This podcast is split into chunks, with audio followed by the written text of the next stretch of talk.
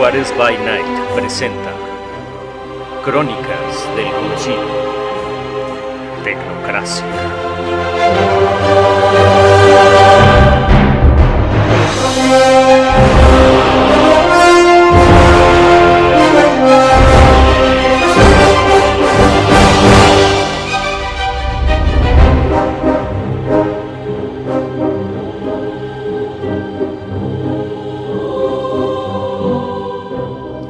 Episodio 18 Cuando dejamos a nuestros agentes la última ocasión, se habían ido del club nocturno plagado de vampiros para dirigirse al laboratorio secreto de Cassandra y determinar cuáles serían sus siguientes pasos. La camioneta surcaba la ciudad de Nueva York a gran velocidad cuando a mitad del camino el agente Barranco le solicita a Cole que se detenga. Acto seguido, Barranco baja del vehículo y le dice al resto de la amalgama que los alcanzará más tarde. Todos se miran, pero no cuestionan a su compañero y lo dejan ir. Reanudan el viaje y Dux verifica que las dos entidades ectoplásmicas que atrapó en el club se encuentran bien selladas en los contenedores improvisados que hizo con un par de botellas. Al mismo tiempo, Darwin y Rappeler checan al hematófago que tienen amagado en la parte posterior de la camioneta hace mucho, mucho tiempo intenté adoptar un gatito de la calle y tenía la misma actitud. Gatito feral, me decían que es igual, la misma actitud así. Ah, Pero él no es un vampiro feral, ¿verdad que no es un vampiro feral?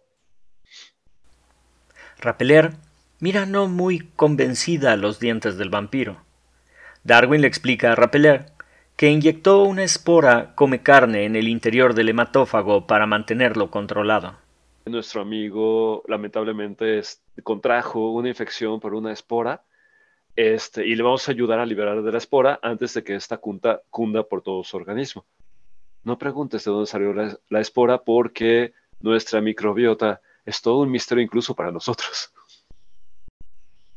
Y esas esporas no se van a distribuir en el aire e infectarnos a nosotros. No. Con un poco de suerte no. No quiero que se repita lo mismo que en la base de la luna. Pero aquella vez estaba...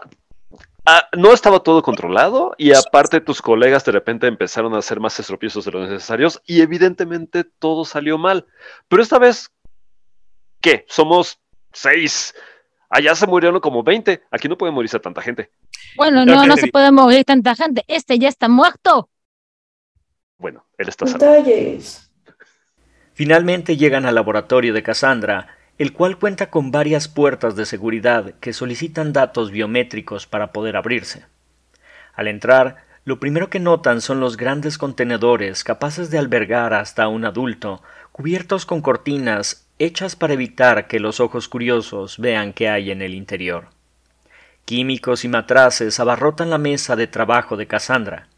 Un impresionante microscopio corona el centro del laboratorio junto con un analizador. Una plancha de exploración de metal se encuentra pegada a una de las paredes, y en una esquina, arrumbada, una vieja computadora de los noventas guarda polvo y probablemente telarañas. ¿cuál es el plan? Primero No. tenemos que reportar que trajimos estos sujetos. No nos lo van a dejar de quedar. Ya está en el reporte. La computadora de los reportes es la que está en la entrada, bueno. Sí, sabes que hay una aplicación para nueva, ¿verdad? A la que le ¿Cuándo? puedes dictar. Seguramente ¿Cuándo crees que hice mi último reporte? Colocan al vampiro sobre la plancha de exploración. Darwin se acerca y deja que una membrana del simbionte le cubra los ojos para poder ver a través de él. También se aproxima al vampiro y lo prueba con su larga lengua. De inmediato se da cuenta de que no se encuentra vivo. Los órganos interiores están reemplazados por un líquido sanguinoliento, pero esta sangre contiene una energía primaria con mayor potencial que la humana. Por su parte, Cole desempolva la computadora arrumbada, la prende y empieza a redactar un largo informe. Dux sigue embelesado y analizando las botellas que contienen a los fantasmas, mientras Rappeler mira de hito en hito a Cassandra y a Darwin. Compañeros, Es que estoy lamiéndolo. no Darwin, mal Darwin, No lo hagas, Darwin. No me hagas ir por un atomizador de agua. ¿Podrías ir por un atomizador de agua? Por, ¿Harías eso por mí? Harías eso por mí, por favor. Sofía mi limosna. Buena pregunta, compañeros agentes. ¿A qué trajeron a este sujeto aquí? No los voy a juzgar, solo quiero saber. Necesito saber. Digamos que me estaba quedando sin material de estudio. Aunque la respuesta oficial es para sacar la información, pero la realidad es lo que dijo Cassandra. ¿Ok? ¿Ok? ¿Puedo, puedo vivir con eso? Sí, sí, sí, puedo vivir con eso. A todo esto, Ya- este, Cassandra, ¿por qué necesitas material genético de un hematófago? Oye, nunca sabes cuándo va a ser útil. Tú nunca has... ¿Nunca te ha pasado que necesites, no sé, explorar? He hecho ¿Dónde está tu curiosidad científica, Rappeler? Ajá. es financiera. he hecho muchas cosas en mi vida, no colecciono hematófagos. Cassandra, tengo otro tipo de curiosidades que no significan explorar cuerpos muertos. No está tan muerto. Todavía. Esa cosa no tiene pulso. Cassandra busca entre sus cajones y encuentra una jeringa, la cual llena de un líquido verde. Darwin se acerca y le susurra. Acabamos de ver que su sangre es como energía condensada. Sí, algo, algo así emiten las, las- los estudios que he podido realizar. Pero vamos a ver qué tanto. Cassandra empieza a conectar un cátodo para inyectar la sustancia verde al interior del vampiro. Dux va a cambiarse porque ya no aguanta no estar sin su ropa habitual. El toxido que traía puesto para ir al antro lo incomoda.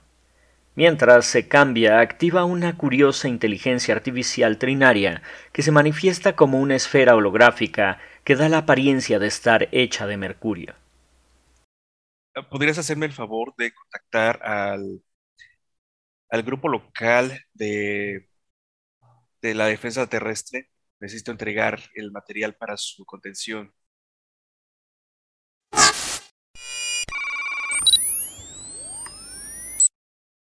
Fuerza de Defensa Terrestre. Aquí Dux reportándose. Ah, Dux. Tiempo sin saber de ti. ¿En qué estás metido ahora? En un traje de gala que trato de deshacerme de él. ah, nunca cambias, Dux. Puro Eh, estilo. ¿qué, qué podemos hacer por ti? Atrapé un par de entidades. Las tengo en ese momento sellados en un... eh, es un sello casero, digámoslo así. Pero necesito este, entregarlos siguiendo los protocolos. ¿Dónde puedo verlos? Y Ah. les puedo encargar un par de pizzas. Ok, em, bueno. Eh, enviaremos a un grupo de recolectores en unos 30 minutos. Recuerda que si llegan después, la pizza es gratis. Y lo peor, sería que tengas un Voy- excelente día. Igualmente, Dux. Y cambio y fuera. Mí fuera. ¡Traes fantasmas y no me dijiste! Uh, puedo, puedo, puedo, puedo, puedo. ¿Puedes? Nomás es prestado, te lo juro. Cassandra deja de hacer lo que estaba haciendo. Toma una de las botellas y la mete en un cilindro hermético. La pasa por el analizador, pero su conocimiento sobre ciencia dimensional es nulo, por lo que no está segura de qué significan las lecturas que ve en pantalla. Mientras, al fondo, Dux, que es un experto, solo tiene una pequeña sonrisa. Ay, pobrecita. Apenas empieza en este asunto. Sí, tengo, tengo más experiencia con cosas físicas que cosas no físicas. Al ver el poco avance, le dice a Darwin que se encargue del análisis del fantasma. De pronto, Cassandra y Darwin se percatan que el vampiro sutilmente ya había logrado romper algunas de sus ataduras.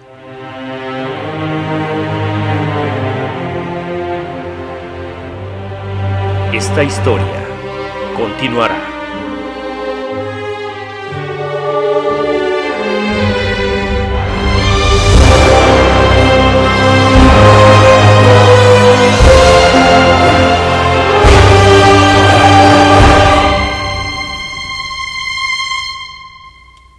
Juárez by Night presentó Crónicas del Concilio, Tecnocracia.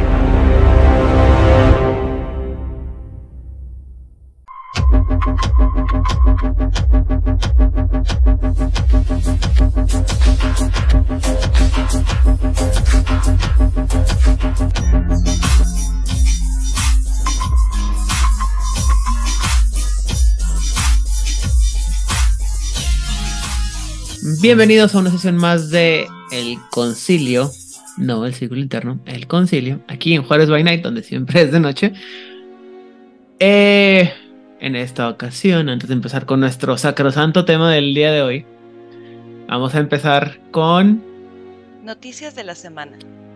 las noticias de la semana que son varias, pero la verdad es que no me acuerdo cuáles son. Y lo, lo que más tengo este eh, presente es que para cuando ustedes estén escuchando esto, miércoles primero de noviembre, estamos a un día de qué?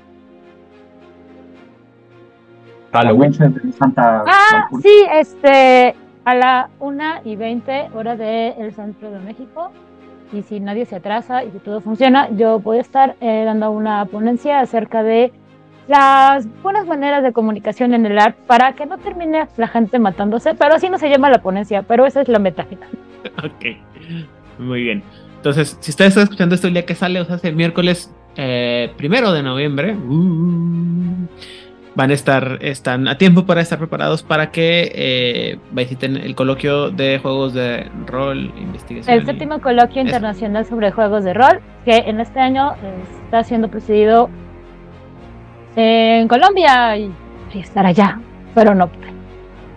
Y va a estar Para los hipopótamos. con los Me ganó el temor a ser perseguida por hipopótamos, voy a ser totalmente sincera, dije, no inventes, no quiero ser perseguida por un hipopótamo. es- Y aunque la curiosidad es mucha, mi instinto de autopreservación es mayor. siempre es importante hacerle caso a tu sentido de la preservación. Ajá, sí. Y, ok, y también eh, eh, en algún punto de la semana que no grabamos, bueno, pero en la semana pasada en la que estuvimos repartiendo conocimiento condensado, este, llegó la noticia que para todos aquellos que apoyamos el juego de Victorian Mage van a, están terminando dándole los últimos, este, detalles a un libro que no sabía que nos iban a regalar que se llama Bizarre Tales and Unusual Characters o Cuentos extraños y personajes inusuales. Que eso es un libro para darle más sabor al juego de Mage. Es un libro en dos capítulos. Eh, la primera parte que es este eh, Mago a la luz de la, del gas o a la luz de la. No las velas, pero es este- esta ambientación de victoriana, ¿no? Que te da historias para jugar eh, crónicas de mago a nivel de calle con 1, 2, 3, 4, 5, 6, 7, siete historias eh, enfocadas dentro de la, de la de mago, la eh, edad victoriana.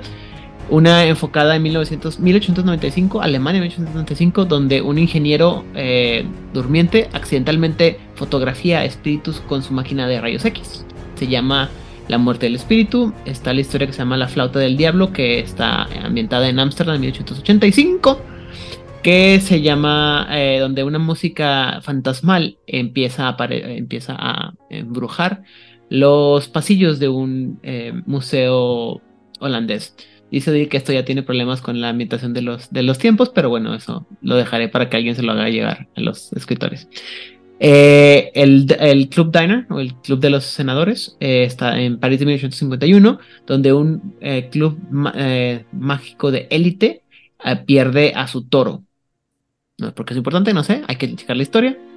Está también la historia que se llama Cada hombre es una isla, eh, ambientada en la India ru- rural de 1870, donde un ritual chakravanti sale muy muy mal, eh, poniendo en peligro la vida de los de los eh, de los eh, de los la gente del pueblo y los colonizadores.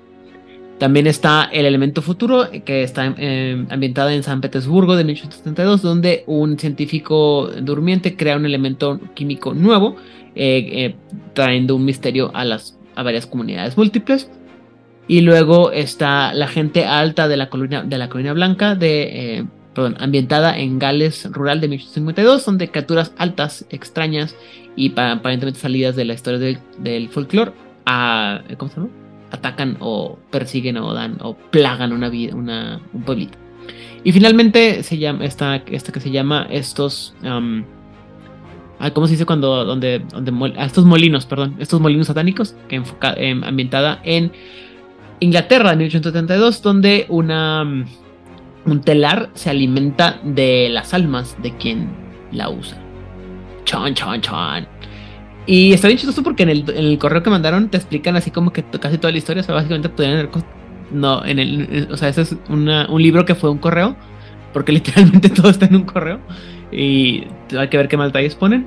Y la otro, el otro capítulo es el de eh, personajes inusuales. Son 17 personajes que representan diferentes facetas interesantes de la vida rápida de la época victoriana. Que sirven para que veas cómo se deben de ser personajes de la vida victoriana. Y ya. Eso es, creo que es todo lo que tenemos de noticias esta semana. Nadie se ha muerto, nadie ha dañado la IP. No, nada. ¿No? Nadie que recordamos. Muy bien. Entonces, el día de hoy vamos a hablar de nuestro sacrosanto tema, que es, vamos a analizar a grandes rasgos la historia de una de las...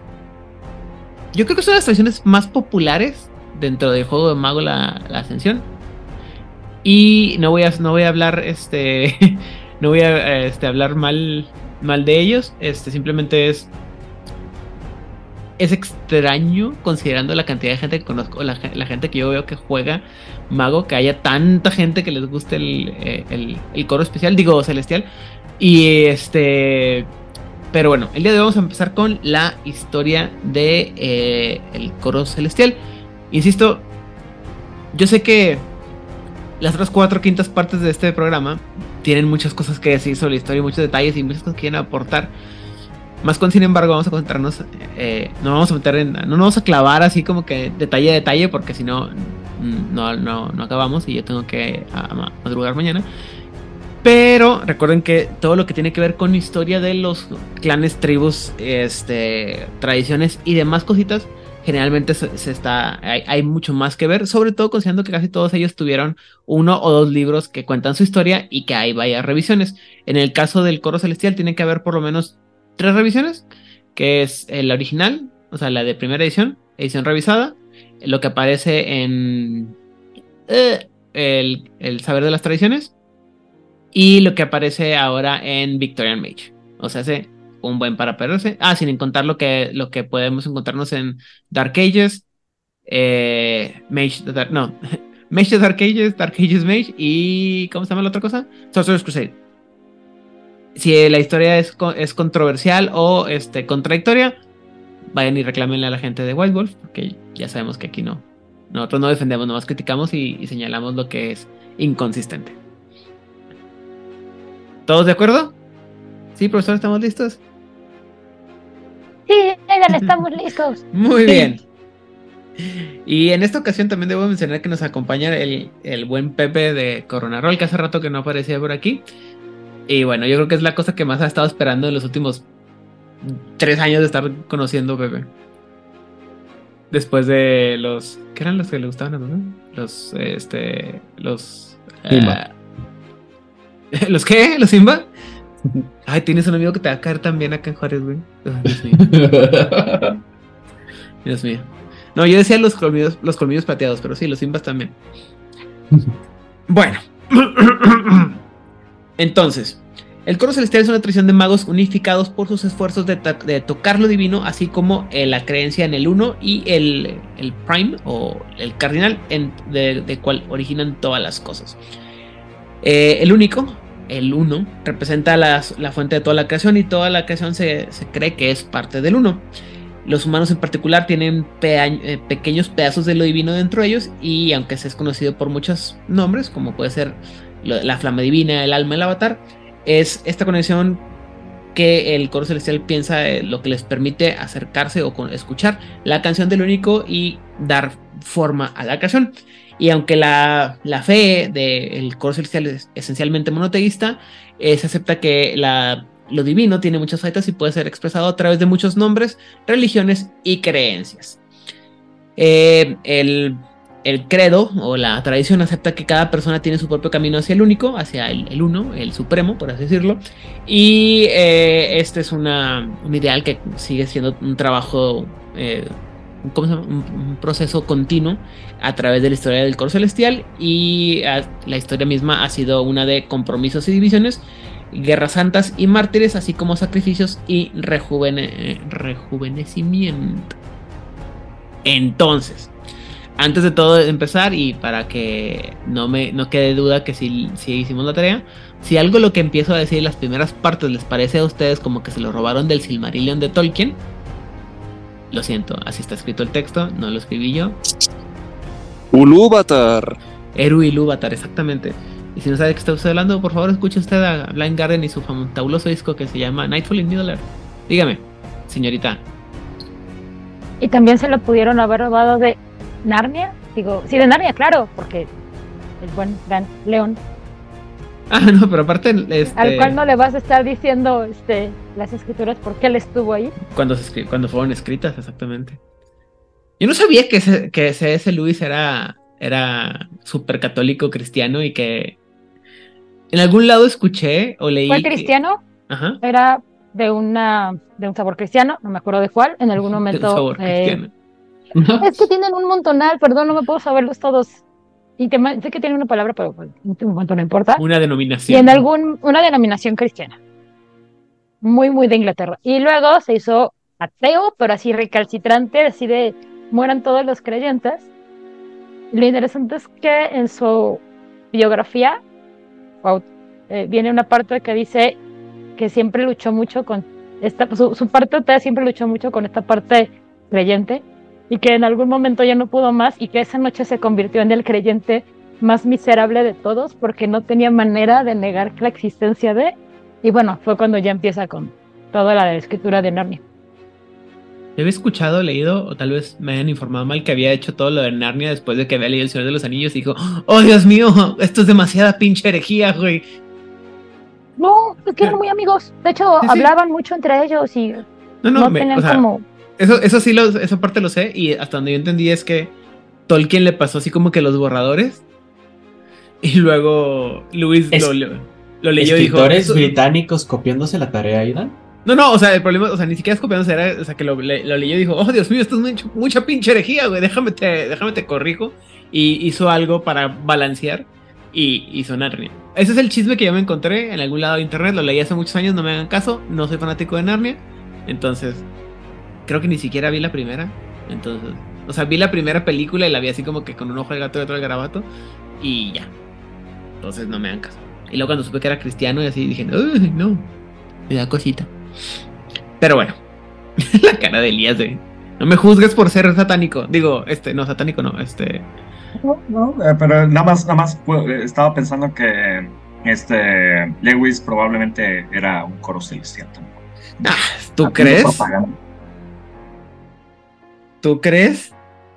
Poquito, pero bueno, entonces, primero que nada, una cosa que tenemos que saber es que los coristas celestiales dividen su historia en cuatro épocas. Cuéntelas usted, cuatro. Primero que nada, la primera época es, eh, es un periodo de tiempo que se conoce como el rompimiento, donde el único, la unidad del único, perdón, estaba, era, fue rota y se extiende desde el principio del tiempo hasta el segundo milenio antes de la edad de la época moderna o de la época cristiana moderna. O sea, hace 2000 años, 2000 años antes de Cristo. Eh, el, mito más eh, común de la creación del coro celestial se llama el, himno del, único, del Supremo, el único, que es una composición avestana que tiene aproximadamente 2500 años de edad. Preservada por, sobre todo, generalmente o mayormente por una secta aislada en los montes Urales. Y esta se, curiosamente, y para, eh, supongo que sorpresa de muchos, este himno se refiere a la, al único o al supremo como una fuerza de creación femenina. ¿Notas, comentarios, aportes? ¿Nada? ¿No? Llama, llama poderosamente la atención que está muy en sintonía con, el, con la leyenda de la madre tierra, la madre creadora. Elías. que todos lo toman como una deidad céntrica, Ajá. la mexica incluida, por cierto. Y, y- y lo del canto, lo del canto, este, creo que también, si mal no recuerdo, en el, en el, en el libro de Demon de, de, de Fallen también lo mencionan, que la creación fue realizada a través de, de un canto. Y dice Para que nada. Dios no es Dios, es diosa y está gorda. ¿Qué? No, dice que tiene un gran trasero. No, Correcto. No, porque todavía no se acaba todo. Entonces, pero sí se va a acabar. Ajá. Pero eso de robarse que los, de- que, que los ángeles creen las cosas a través de sinfonías, para nada. Se lo robaron para nada. De Nomini Satanis Magna Break, Uf, para nada, ¿no? Gente, juegazo. eso no sucede. Alguien, alguien ponga Innomine e invíteme a jugar, por favor. si quiero por ser un, un Balseraf o algo así. Bueno, De, eh, de el, hecho, en el, en el chat de Discord ya se están animando a correr. En una de esas conseguimos algo. nomás dicen que van a poner juegos y que van a poner juegos y nomás nunca terminan de organizar nada. Empezando por, Llevan por mí mismo. meses, años diciendo que van a narrar algo. No, de hecho, tenemos que. re- Hola, re- chat, eres tú. Gatsu sí logró, sí empezó a hacer algo y luego algo pasó y, y la, la crónica se quedó como en pausa. Pero de ahí en fuera sí estamos ahí tratando de convencer a Memoreno de que ponga algo. Hola, Memoreno. Se necesita, se necesita abrazo duro. Como último comentario, a mí me gustaría decir que eh, el cántico como este arte de transmisión, pues es uno de los más antiguos que se tiene, junto con la, con la pintura, con la manera, eh, la- las artes plásticas para comunicarse. Y sí es cierto que mucha de la cultura sea, sea, de la, sea de la religión que haya sido o de la mitología, que ahora le decimos así cuando se olvidan a los dioses, eh, se expresaban principalmente en poemas o en cantos. Ok. Entonces, no, es, no sería raro que si la interpretación humana siempre ha sido a través de poesía y cánticos, pues que el, el uno, el creador en su infinita sabiduría, en la quinta esencia de la creación, haya decidido que a través de la palabra o el canto se iba a crear todo. Y de ahí el nombre de querubines y esa, esa, esa vista cristiana de que siempre llevan un instrumento los toda la estirpe angelical. Toda la estirpe angelical que va desde querubines hasta ángeles, hasta arcángeles, hasta eh, dipios, etcétera. Que, se- que después va a ser más interesante cuando se llega a la, a, la, a la idea de que en realidad todo es, o sea, toda la creación está en diferentes vibraciones de energía, ¿no? Y que por eso cada cosa son diferentes. Y a lo mejor por ahí iba la, la idea. Pero bueno, eso lo, eso lo discutirán en otros lugares con gente que esté más versada en física y demás. Porque Vibra alto, pues. Vibró alto y todos vibraron. Ahí están. No, cállate. Bueno, basta. El himno del Supremo dice que. Dime, Elías, ¿vas a decir algo antes de que empiece a hablar? No, no, nada más quería, quería acotar que, que estamos hablando de la primera edad. Ajá, todavía. Edad. Ajá, sí, la primera edad este, eh, eh, eh, eh, es algo que también resuena en otro juego. Mm. Me encanta hablar exalte de esto. Bueno, en fin. Eh, el himno del, del Supremo dice que al principio todo era uno, todo era, o sea, no, perdón, al principio del todo el, Supremo estaba solo y así que ella cantó una sola perfecta nota que llenó el vacío con vida y después empezó a cantar más notas que eh, estaban todas unidas a una canción poco a poco y la canción se hizo pura y brillosa brillante y alejó al o des- desvaneció el vacío con un himno ardiente dando vida a cada nota, ella dio vida a lo mucho, a lo variado, a, lo, a todo lo que había, porque quería compañeros y ellos cantaron junto con ello en, en alabanza al que, a la que cantaba todo, ¿no? Pero poco a poco alguien empezó a ver eh, descontento en algunos de los que querían cantar sus propias canciones, que, eh, las cuales carecían de belleza y que tenían un poco de discordancia, así que eh, en estas oscuras regiones desconocidas empezaron a llenarse canciones con emociones oscuras, o sea, se- el black metal entró a la música, así como, insisto, como nuestro señor, bueno, nuestro enemigo mortal, eh, Melkor. Y este empezó a haber una guerra, la gente, había un, pedazo de gente que seguía cantando las canciones de la Suprema y otros que querían cantar sus, sus canciones y fueron vencidos técnicamente. Desafortunada o afortunadamente, como quieran ustedes verlos, la Suprema eh, perdonó a los rebeldes y les ofreció la oportunidad de reunirse a su canción. Pero al reunirse otra vez de nuevo la canción, estos siguieron cantando sus canciones black metaleras y poco a poco eh, se creó la, la, discordancia y la disonancia y hasta que tuvo que exiliarlos a, los reinos más bajos de la creación, o sea, los más terrenales, los más banales. Pero aquellos que mm, mientras que los que siguieron siendo fieles, pues se quedaron y, fueron, se mantuvieron en ascendencia o siguieron a la, vía de la Suprema, ¿no? Hasta que en algún punto la Suprema entró en silencio y dejó de cantar porque dijo, no, pues qué, si me van a estar haciendo, si me van a arreglar mi, mi canción de mi noche de karaoke, pues para qué, ¿no? Entonces ahí se queda.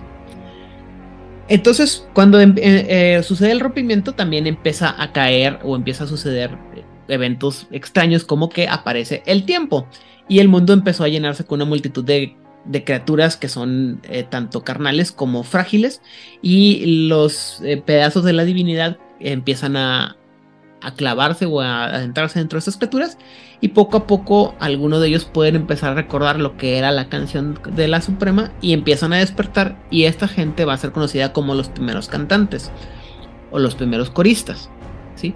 Lo cual es bien interesante porque si recordamos que esto tiene, o sea, es importante porque esto fue escrito como 20 años desde que, saliera Demon y 20 años antes de que Lucifer nos dijera en el día Signis que él fue y le dijo a todos, a, algunos de los primeros gente de los primeros pueblos, le dijo, miren, así, es así está magia. Y literalmente dice que la magia era cantosa para poder atraer las almas de los demonios más poderosos del infierno a la tierra. Eh, entre los primeros cantantes vamos a tener a Vishna, a Enoch, a Gilgamesh, a Zaratustra y Gunder, Mitras, Mitras sin H, muy importante que no sea el Mitras con H, porque Mitras con H ya sabemos que está en Londres y no es como que muy bueno para cantar. Él es muy bueno para cantar, para degollar este toros y cosas así, pero no para cantar. Y mientras tanto, eh, vamos a tener los, oscuros, los cantantes oscuros, que básicamente son los primeros Nefandi que empezaron a, buscar cómo traer la destrucción a todo.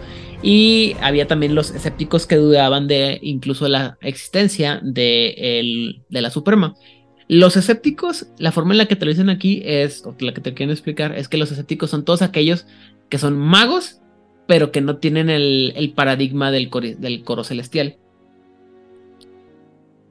¿De acuerdo? ¿Sí? ¿No? Sí. No han abierto los ojos a la verdad absoluta. Así es. Gracias. Te dice que también los, que los primeros cantantes. Eh, eh, una, una, cosa que me, a mí me saca mucho de onda y me molesta, pero entiendo cuál es la diferencia. Es que cuando habla de los primeros miembros del coro celestial o, lo, cuando hablan de, el, de los individuos, se, refiere a ellos como cantantes, pero cuando están hablando del grupo es el coro. Sí, esa es una distinción especial porque tiene que ver con la diferencia. O sea, es se supone que la diferencia es que cuando eres un cantante tú eres el que lleva la voz principal, ¿no? Y cuando eres un corista nomás estás apoyando. Entonces, se supone, o sea, es...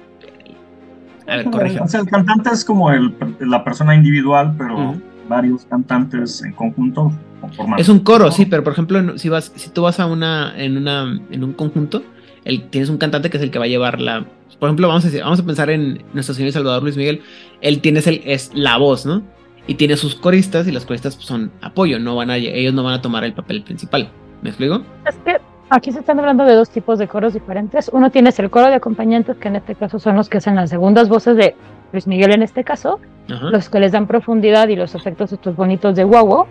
Pero cuando estamos hablando de los coristas, en este caso no estamos hablando de un coro acompañante o voces segundas, sino de todo un conjunto que armoniza entre todas sus voces para dar diferentes efectos con diferentes este, voces, sopranos, tenores, contratenores, bla, bla, bla, para que cada uno genere diferentes efectos.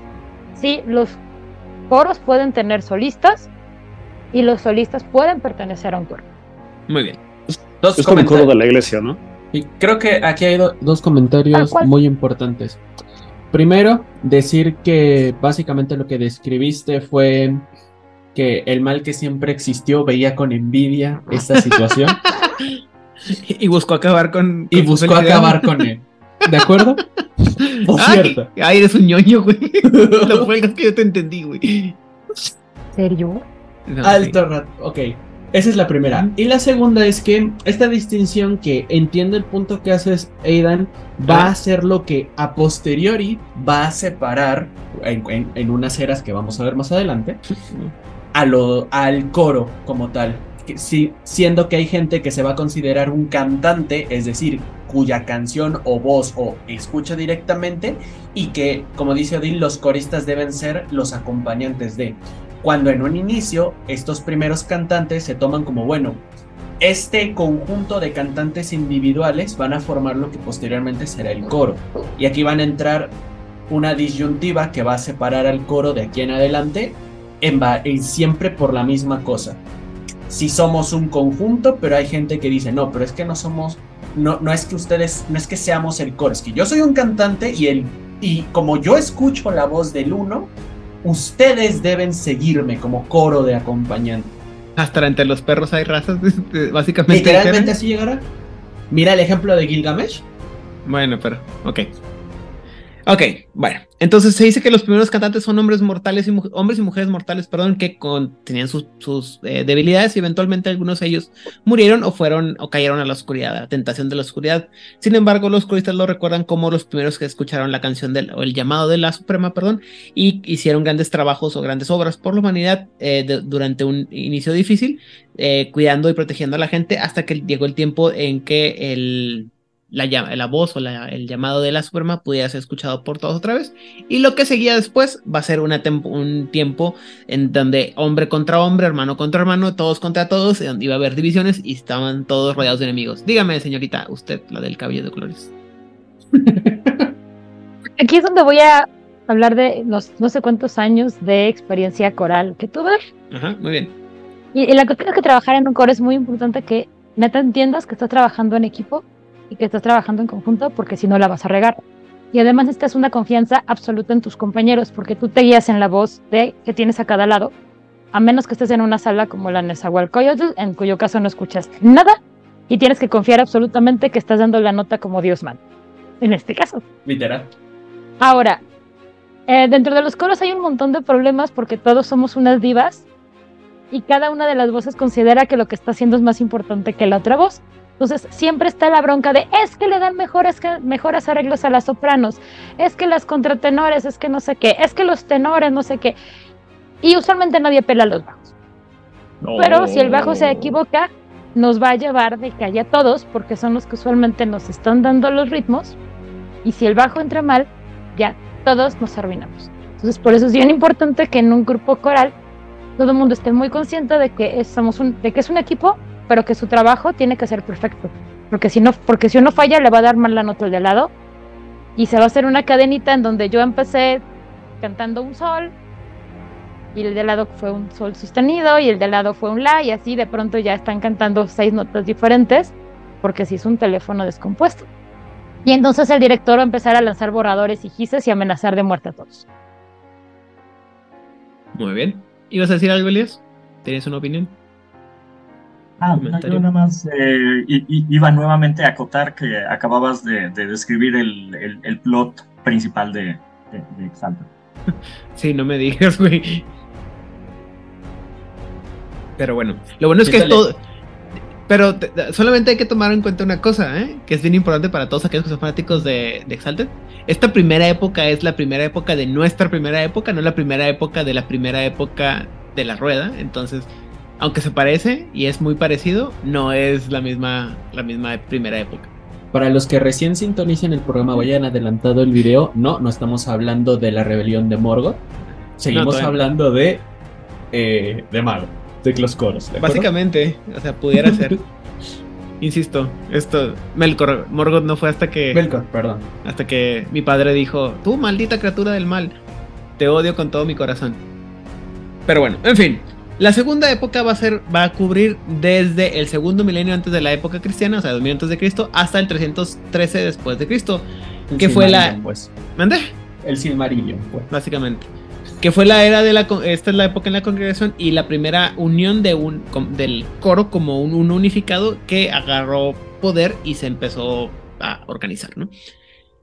Ah, la primera congregación de Akenaten dice que la primera verdadera reunión de los cantantes se atribuye a un, sacerdote llamado Menutep, que durante el reino de Amenhotep IV, en la octava dinastía, no, octava dinastía de Egipto, en el nuevo reino promovió la, eh, la adoración de un solo dios eh, monoteísta, monoteísta, perdón, conocido como Aten, que a pesar de que él estaba sufriendo, bueno, no, no, no Aten, sino que eh, Amenhotep fue, este, recibió mucha crítica.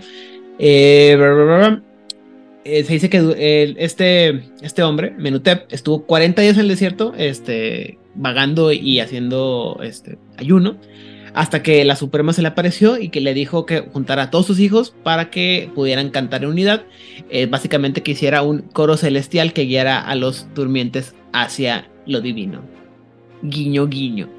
Me suena la historia, pero no lo unificarla. pero como mil años antes, ¿no? O tres mil años antes. Pero bueno, en fin. Es que no sé, no sé en qué, en qué. Dígame, Elias. Sí, de hecho, este, eh, antes, eh, antes de, de, de Atón adoraban a Amón. Amón era el dios de la creación y de, y de, y de todo, pero Atón eh, bueno, antes eran politeístas, pero cuando, cuando llega Menotep, después es conocido como Akenatón, este, dice, no, pues nada más vamos a adorar a un solo Dios, Atón, que, que su nombre significa todo o completo, o el único tal vez, o sea, que probablemente también era un coro celestial, y, y, y creen, o bueno, se considera que Atón era una deidad solar como en Válgame, dale. Creo que este es el episodio de que de Elías hablando de Exalted o forzando Exalted a, a No, no, no. Digo, no sé por qué el coro celestial está ligado directamente con, con, los orígenes de Exalted, pero a mí así me parece. Y bueno, a pesar de que.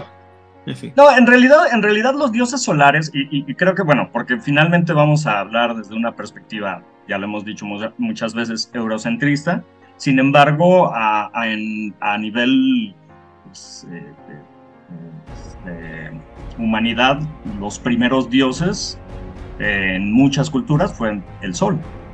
Entonces, este, podríamos decir que esa es como una conexión que tienen eh, los coros celestial eh, con respecto a, el único.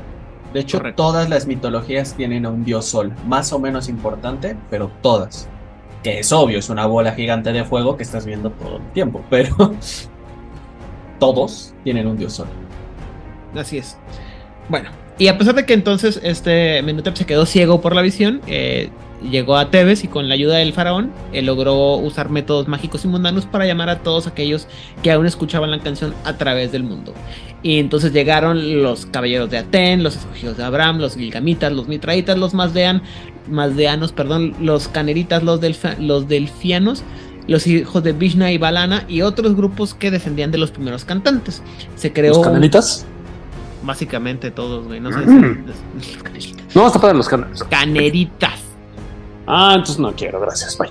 Y se formó entonces un gran concilio, un gran consejo que fue que estaba hecho para hacer más fácil la comunicación entre los grupos de la congregación, que se crearon los primeros, donde crearon los primeros aditums o capillas. Eh, se establecieron y, bueno, se establecieron las primeras capillas y se le dio poder. En esta congregación es muy importante porque se, a pesar que todos se juntaron y estaban todos cantando canciones a la Suprema, eh, discutían las profecías que tenían, eh, Menutep resolvió o decretó que todos los, eh, los cantantes necesitaban la, ayuda uno de los otros para alcanzar a la Suprema y se decidió que los nombres de la Suprema eran muchos, pero que todos se referían al, mismo Dios. Y de esa manera eh, estaban todos unificados, aunque hubo uno que otro que no estaba tan contento y se fueron y dejaron este... Eh, dejaron por ahí, se fueron, fueron, se rebelaron, pero la mayoría de estos empezaron a hacer sus lugares de adoración coristas en, a través del mundo. No me voy a meter en todos los detalles de la historia de Menutep y Tebes y los faraón porque nunca, nunca acabamos, pero insisto, chequenle por ahí. Después tenemos la parte. Nada más, nada más, me gustaría, agregar, que, que, el hijo de, de Akenatón que, este, spoiler alert, lo mataron, este, eh, era Tutankhamun, eh, pero porque querían volver a, ser politeístas, ¿no? Y a Tutankhamun lo obligaron a cambiar su nombre a Tutankamón. Y este. El, y hay una más, más, este, más vengativo de todo el mundo. Ajá, y de, probablemente también un corista con su maldición, para que no lo profanaran. No sé. Muy bien.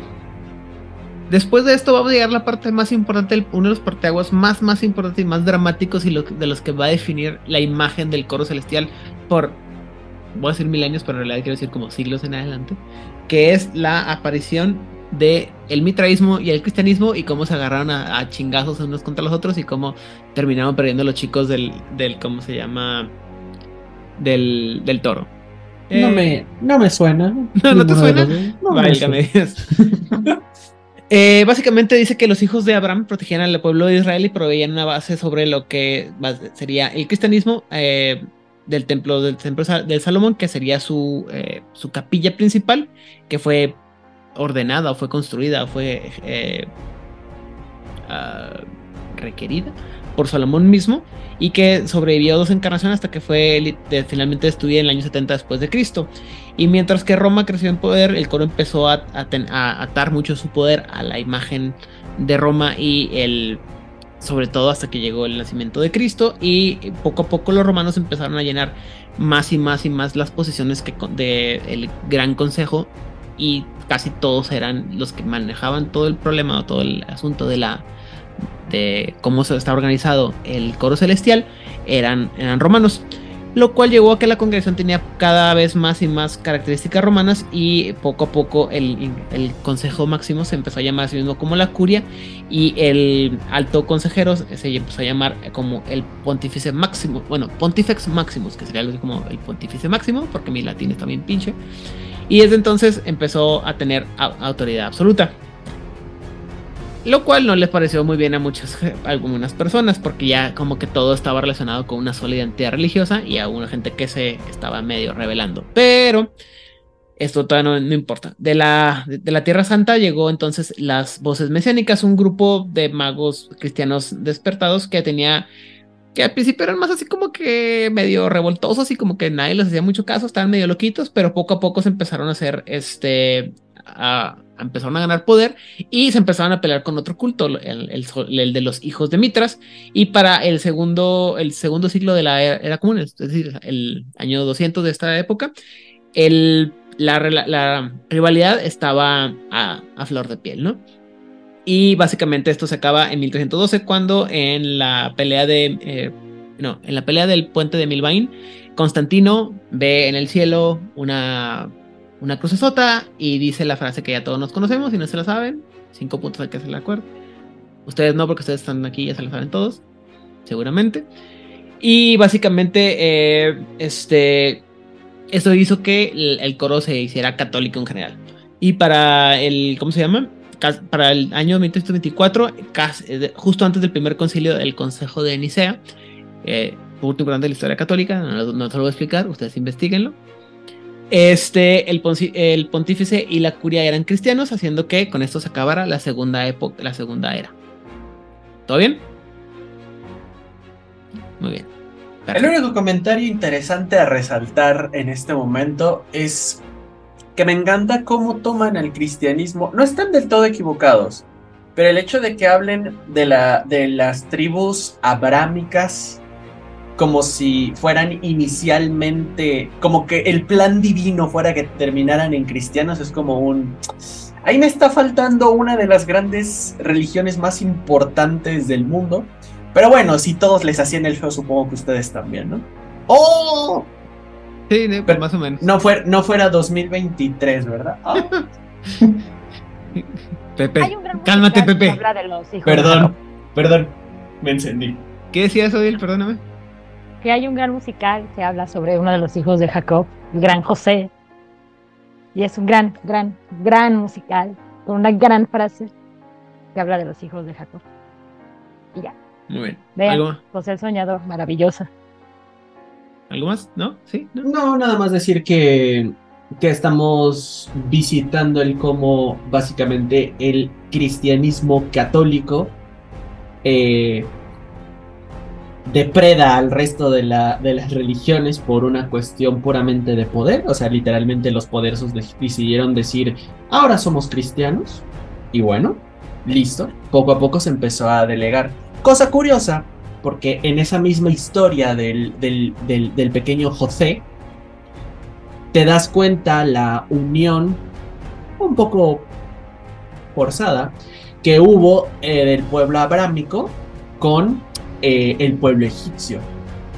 De ahí que en su momento muchos de los abramitas o israelitas, como se hacen llamar posteriormente, tengan esa relación tan cercana con Egipto que termina muy mal y con, ya sabes, muertes de primogénitos y terribles, terribles cosas, ¿no? Lo que demuestra que el primer faraón tenía razón, mejor ser monoteísta. Pues porque cuando no eres monoteísta te caen ranas. Pero no fue el primer faraón. Perdón. como la mitad. O sea, el, primer faraón que entra en que importa en la historia. ¿Qué importa en, el coro? En la historia de esta, de esta religión, pues, el coro. Este, digo, aquí, digo, finalmente, este, obviamente sabemos el, el, el porqué detrás de todo esto, pero eh, también ah, sería importante señalar que dentro de la destrucción del, templo de Salomón este, estuvieron involucrados otras entidades sobrenaturales que, fueron los setitas y los nefandi que, intervinieron para, para, para, la destrucción de, de, tal. Y, justo uno de los que logra escapar es un, tal Moisés que se va a las tierras de Canaán en donde, este, bueno, ya, lo demás ahí está, está escrito y luego hay un, zapatero rebelde ahí que también... ¿Es un este, zapatero o carpintero? Ah, carpintero, carpintero, sí, perdón. si no lo han visto, es un gran libro, es como así de ancho, un bestseller. O sea. Es uno de los libros más vendidos de la historia. De hecho, Ajá. De hecho, su nombre significa eso, libro de, libros. Eh, y, fuera de eso, pues nada, o sea, en el momento en el que Constantino toma, eh, toma como crisol el, cristianismo, que en ese momento era católico, que en ese momento los católicos y los cristianos eran, eran lo mismo, por ahí en esos tiempos, eh, pues ya, literalmente se establece el sistema que va a permanecer hasta el día de hoy. O sea, de aquí no se vuelve a mover spoiler. Muy bien. La tercera época va a empezar a partir del cuarto siglo hasta 1125 con la ascendencia del, eh, cristianismo codificado eh, a lo largo de los siglos y el poder cementado a través del debate académico y la punta de la espada, porque si, algo podemos hacer, de alguna forma fácil llevamos el cristianismo es a punta de chingazos. Y la mayoría de los, de los, los más grandes logros del coro se hacen durante este tiempo, aunque muchos de estos se perdieron en medio de la arrogancia y la ignorancia. Bueno, eh, los, dice que los voces mesiánicas se convirtieron en una, de las mayorías más fuertes dentro del coro, resultando que en muchas otras eh, eh, fueran marginalizadas. Perdón. Los hijos de Mita y otros grupos paganos pelearon fuertemente, pero fueron o hechos a un lado o básicamente los sacaron de la congregación. Y las, las fuerzas militantes este, empezaron a crearse dentro fuertemente dentro del grupo y causaron mucho problema dentro de, perdón, tanto en las esferas mundanas como en las esferas mágicas de la sociedad. Y de aquí nació un pequeño grupito que se llama la cabal del pensamiento puro, que estaba muy enfocado en eso de que todos tuviéramos una doctrina única y que no hubiera mucha este, tolerancia a la diversidad religiosa. Este grupo va a ser importante porque después va a llevar a... ¿A dónde? A la una, a las dos y a las tres. A la tecnocracia. Todos los caminos llevan a Roma. A la tecnocracia también. Pero bueno, ¿qué? ¿Roma es la tecnocracia? No. Pequeño paréntesis. ¿Te recuerdo con mm. quién está, con quién se estaban agarrando los garus cuando mueren los los aulladores blancos? ¿Y de dónde mm. venían los primeros pomoris? Cierro paréntesis que no viene al y todo el, mundo, todo el mundo con la cara de Hernández. ¿Qué está hablando este chico? Roma eran los malos. Los romas eran los malos. eh, Hernán, sí. Lamento, lamento. No podía saberse, ¿no? O sea, incluso a- Asterix no lo, no lo mostró. ¿Qué pasó? ¿Are we the baddies? Sí, no, eran los malos de los malos de los malos, güey. Pero bueno, eh, em- después va a empezar los sismos y las cruzadas y dice que con el poder de la iglesia creciendo a, a través de la, de la Edad Media, también que el poder del coro celestial, pero la predominancia de, las, de los cristianos dentro de la congregación crearon sismas cada vez más fuertes contra, con otras fes.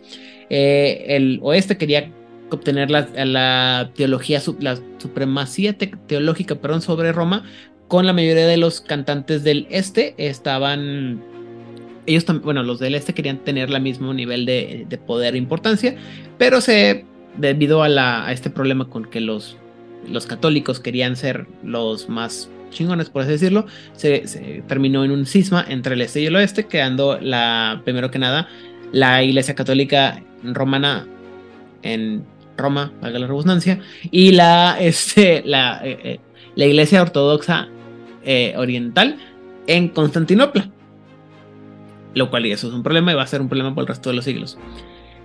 Eh, tú, van a pasar muchas cosas, entre ellas las cruzadas. ¿sí? Dice que, las, que fueron un punto muy importante para el cristianismo, especialmente cuando el, catolicismo romano y em, se empezaron a hacer como un punto focal para las voces mesiánicas y básicamente los miembros del, del poder político de la iglesia perdón, empezaron a ganar poder político gracias a la iglesia romana y lo usaron para hacer lo que quisieron a través de Roma, lo cual les, duró bastante durante muchos, eh, muchos años hasta que llegamos a la cuarta época y bueno, lo que ya hemos platicado, ¿no? Eh, básicamente el, el, el, Gran Concilio se es, se, es, se lo adueña el Pontifex Maximus y la Curia. Eh, la, dice que la, las cruzadas se convirtió en una forma en la que los cristianos podían marginalizar a los que no eran los, no cristianos, perdón, los cantantes musulmanes y judíos eh, se convirtieron en enemigo en un conflicto entre los cantantes cristianos y todos los demás. Al final del día, la cruzada albigencia fue la, primera victoria del cabal del pensamiento puro y poco a poco se reveló, eh, bueno, al principio se consideró que era una gran, una gran eh, este, victoria para el, la cabal del pensamiento puro, pero después se dio cuenta que era una, este, una derrota, lo cual obligó a que la cabal del pensamiento eh, puro fuera removida de la congregación, poco después debido a las repercusiones que tuvo esto, que esta cruzada tuvo. Y lo cual va a ser un problema dentro de un mes cuando la cabal reemerja en el 25 de marzo de 1825 como parte de la Orden de la Razón y que, y que fueran fundadores de la Inquisición. Chan, chan, chan. Chanclas. Chanclas. La, este, la cruzada de albigencia, si no me equivoco, es cuando van y le rompen la madre a todos los franceses que pensaban en cosas como la separación de lo, de lo material y lo físico. Y crearon cosas interesantes dentro del mundo de tinieblas, en la vida real también, pero dentro del mundo de tinieblas que crean cosas importantes como el, la senda del Kazari para Vampiro la Mascarada. Si no sabe usted de qué estoy hablando, escuche por favor el círculo interno. Y este, pero sobre todo es, es una de las cosas más, es, eh, hasta donde yo recuerdo, es uno de los puntos más importantes de eh, la de albigencia, porque, como mencionaba ahorita, es al principio, si quieren acabar con esta, esta idea de que el, el, eh, esta dualidad entre el la creencia de que todo lo material es, este, es ruin y corrompe el alma y que el, alma tiene que ser pura y es, es, esta, esta cosa que ahora es esta idea que es muy común ahora en el catolicismo de que tienes que mantenerte alejado de, de los bienes materiales para ser este, así como muy, muy puro y santo que mucha gente no sigue, no digo que así que lo sigan mucho, ¿no? Pero es, es parte de la idea, ¿no? De que tú sé puro y pobre y no pasa nada, pero en su época sí era así como que, güey, un, un, un, chingadazo en contra de la religión católica, sobre todo cuando todos los sacerdotes y los padres y los este, obispos y cardenales y todos que podrían de dinero y hacían lo que quisieran con su dinero. Después, ya cuando les vio que les convenía, y sobre todo cuando llegan a este lado del charco, sí lo empezaron a meter muy fuertemente en su, catecismo, porque así les, les controlaban y les quitaban todo su, todo su dinero a los, a los gente de este lado. Entre muchas otras cosas, no me dan mucho caso. La verdad es que soy, tengo una versión muy, muy tergiversada de lo que es el catolicismo. No me dan caso. Mejor pregúntele a Odil. Odil sabe más de este pedo.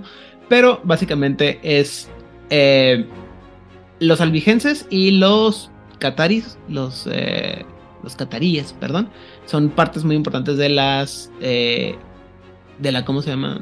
Sus fundamentos religiosos ahora son muy importantes para la, la doctrina católica, pero en su época sí fueron considerados así como que, sí, están medio loquitos y como que no los querían. ¿Todo bien? ¿Estamos de acuerdo? Odil tiene cara que me quiere regañar mucho. A la una, a las dos. Voy a avanzar de era. Dime, Elías. A ver, A ver, uno por uno. Elías, primero. A ver, no, todos, todos al mismo tiempo. Así para que hagan discordancia en el coro. Ah. Eh, hay, hay una, hay una, eh, unos escritos de eh, un, un tal Lucien, y las visiones de Lucien que aceptan este, eh, eh, los coros celestial como, como parte de, de, es decir, de las profecías de, de la tradición.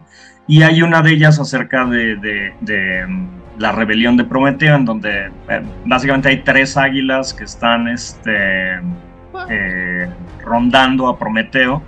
Y una de ellas este, dice que llega en nombre de su, del gran Señor de los cielos y viene a castigar, etc.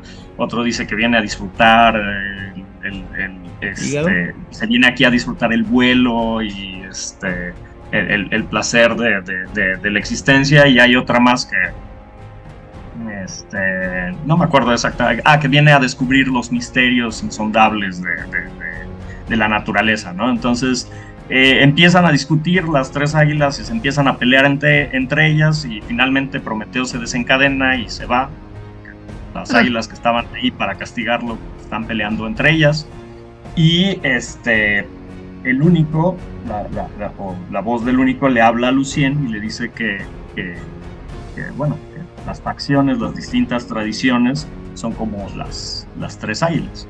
Entonces, este, pues hay, por eso a veces hay esta como diferencia de, de poner la atención en lo que cada quien cree como, como su verdad, cuando debieran de estar eh, enfocándose en, en, otra cosa más. Ok. Ahora sí, Pepe. Corrígeme. Ninguna corrección, porque pues no es como que estés equivocado. Lo que, lo que debería, lo que yo creo, bueno, por lo menos el escrito que hay, lo que yo creo, bueno, no lo que yo creo, la cuestión aquí es, aquí ya se empieza a ver el problema muy grande de cómo pequeños, eh, pequeñas discordancias que en su momento generaron que gran parte de los coros primero, se, está, primero se, se fueran porque no les agradaba tanto de que, bueno, al uno no se le llamase de la manera que ellos querían, Ahí algunos pocos empezaron a, distanciar. Ok, respetable.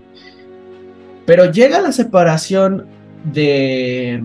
Esta separación tan grande con el cristianismo ortodoxo y el cristianismo eh, romano, que comparten demasiadas cosas, son cuasi iguales, excepto por la... excepto yo creo que una de las principales diferencias que tienes es la cuestión administrativa ¿Por qué? Porque, por ejemplo, no hay poder centralizado en la iglesia ortodoxa. Cada uno de los sacerdotes barra obispos barra rangos ortodoxos, cada iglesia, es manejada por su propia.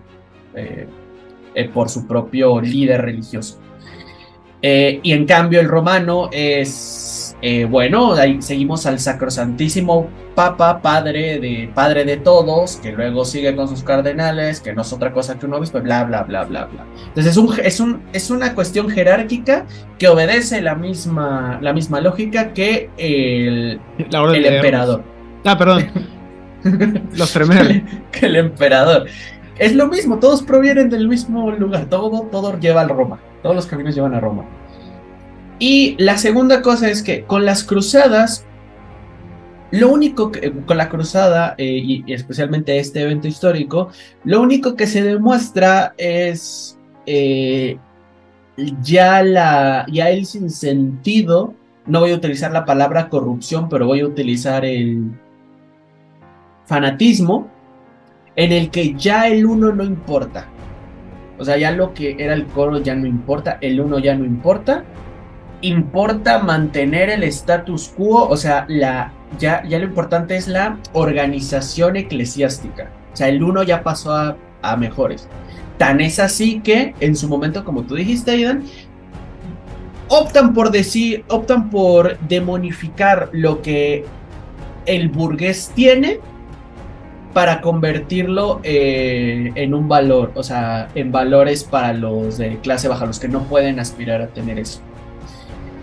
¿Y por qué? Porque lo importante es, es, es mantenerse, es seguir perpetuándose, ya no importa el uno, no importa la creencia, importa la, la organización. Control. Sí, importa el, el control, importa importa, ¿cómo le llamamos nosotros en nuestra hermosa, la unión? Lo importante es la unión. Algo, Claro. que, algo que nace precisamente de esta situación. Y ahora sí le di- digo que Odil diga todos estos datos hi- históricos para que aprendan algo, porque aquí en Juárez se viene a entretener y a aprender. Uno de los puntos más importantes de la cruzada albigense, a diferencia de la recuperación de la Tierra Santa, que era como, pues, sí era una situación, Berrinche. sí era económica, ideología. Era Berrinche. O sea, No, no, no, era posicionarse porque tenían que ir hasta aquel lado del mundo por cuestiones económicas y si no podían cruzar por ahí tenían que hacer un recorrido por mar que era muy peligroso y eso luego nos llevó a un tal Cristóbal Colón y llegar a América, pero esos son detalles que, que no importan para este momento de la historia. El problema con los cátaros es que estaban teniendo ideas muy raras acerca de lo divino, muy, muy raras, como aquello de que Jesús no era parte de la Trinidad, sino que Jesús era una especie de a representante muy digno, pero no era divino. Y esta parte de que Dios no creó todo perfecto, sino también era una dualidad de bueno y malo. Entonces, muchísimas de las creencias de los cátaros iban muy en contra. ¿Qué pasó, Edan? también estos son los que, los, los que empezaron con la idea de que eh, estábamos controlados por el, el dios maligno, el Yadalbalot. ¿O no? Es que no era controlado, era, estaba, es que no estuviéramos controlados, es que Ah, o existía. sea, que estábamos interferidos. Influenciado. Ajá, es que dentro del catolicismo se cree que es Dios, la, Santa- la, la- la Divina Trinidad, la Santa Trinidad, y pues, otras situaciones hay de, este, de cómo quieras ver a Satán, a Lucifer, o como, no importa. Pero para los cátaros sí existía un Dios bueno y un Dios malo, entonces se perdía esta situación del monoteísmo porque existía tal cual una visión del bien y del mal muy, muy marcada, y todo o la mayor parte de las creencias de los cátaros iba en contra de la ortodoxia católica y la ortodoxia católica sí se pone bien tontita cuando empiezas a negar estos principios que pues básicamente son, eh, son los que te hacen un católico. O sea, tú puedes decir muchas cosas y te van a decir, ah, es como un pecado, no pasa nada. Pero si tú niegas los principios básicos, que es la ortodoxia, es cuando la iglesia se va a poner así como de, a ver, espera, espera, espera, espera, espera. Eso no está bien. O sea, una cosa es que digas que no haya como 1357 santos, que ok, lo podemos poner como tal vez, pero a mí no me vas a estar diciendo que no hay un Dios Padre, un Dios Hijo y un Dios Espíritu Santo. A mí no me vas a estar diciendo que hay un Dios bueno y hay un Dios malo. No, no, no, no, no, no, no. O sea, uno y se esas acabó. cosas sí son importantes. Y obviamente cuando empiezan a tener una influencia mucho más grande, empiezan a crearse cismas y está hablando aquí de lo que ya está hablando Pepe, de se empieza a romper esta unión, que claramente al poder este patriarcal absoluto del papado no le gusta. No, no le gusta porque el papa claramente es el de representante de Pedro en la tierra, totalmente, creo que cuando los hacen papas tienen poderes divinos, la inefabilidad, eso es importantísimo. Un papa como está eh, este, Decretado. totalmente escrito. imbuido por la sabiduría este, divina absoluta, no puede fallar. Cuando un papa dice pasa esto, es absoluto, porque es, este, no puede fallar, es totalmente sabio. Es como si tuviera en Calabozos y Dragones este ah, Wisdom de 25 y su saving throws son más, 50. más no sé cuánto. Ajá, sí. No hay manera de que falle los tiros de sabiduría. No se puede. Muy bien. Elías.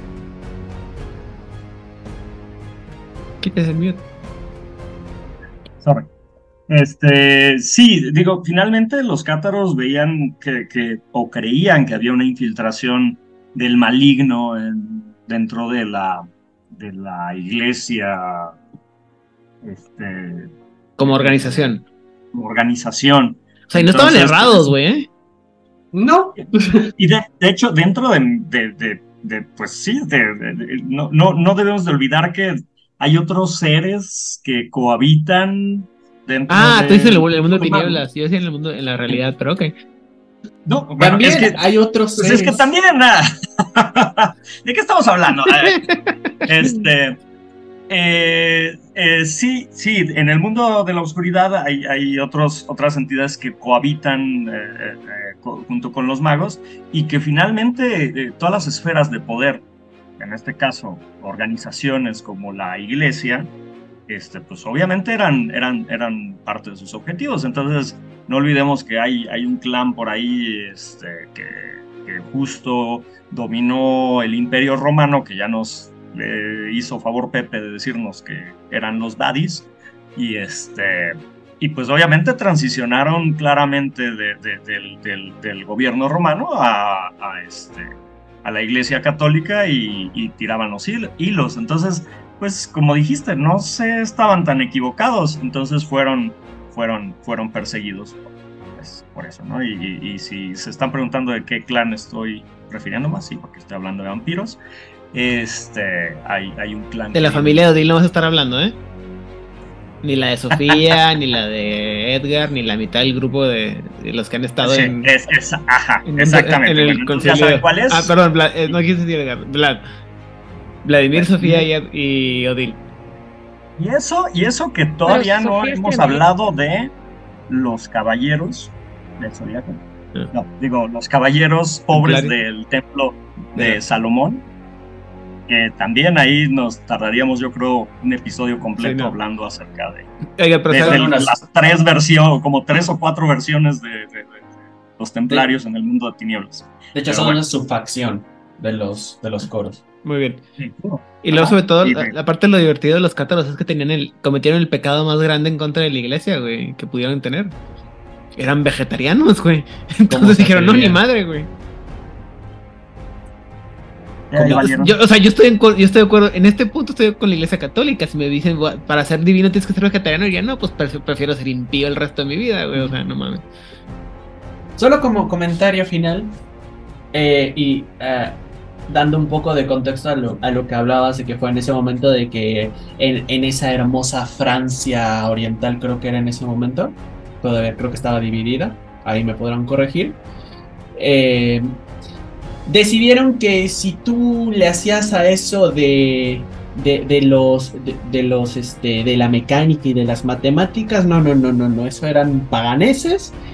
Y curiosamente, todos esos exiliados fueron recibidos por un lugar que no todos nos gusta, que no es santo de mi devoción, pero que tiene la culpa de cómo está el mundo hoy en día. Pero bueno, en su momento decidió decir, ah, que tú no quieres a toda esta gente que, que dice que como que medio le sabe a las matemáticas, no te preocupes, yo los acojo. Y es así como empieza la historia del maravilloso imperio británico. Ah, bueno, también los británicos están medio curiositos. Pero bueno, en fin. Sí, yo estoy, insisto, yo prefiero ser impío. La única forma en la que me voy a ser vegetariano es si me muerde la pulga esa de, de, Texas. Y entonces de, ahí en fuera, no.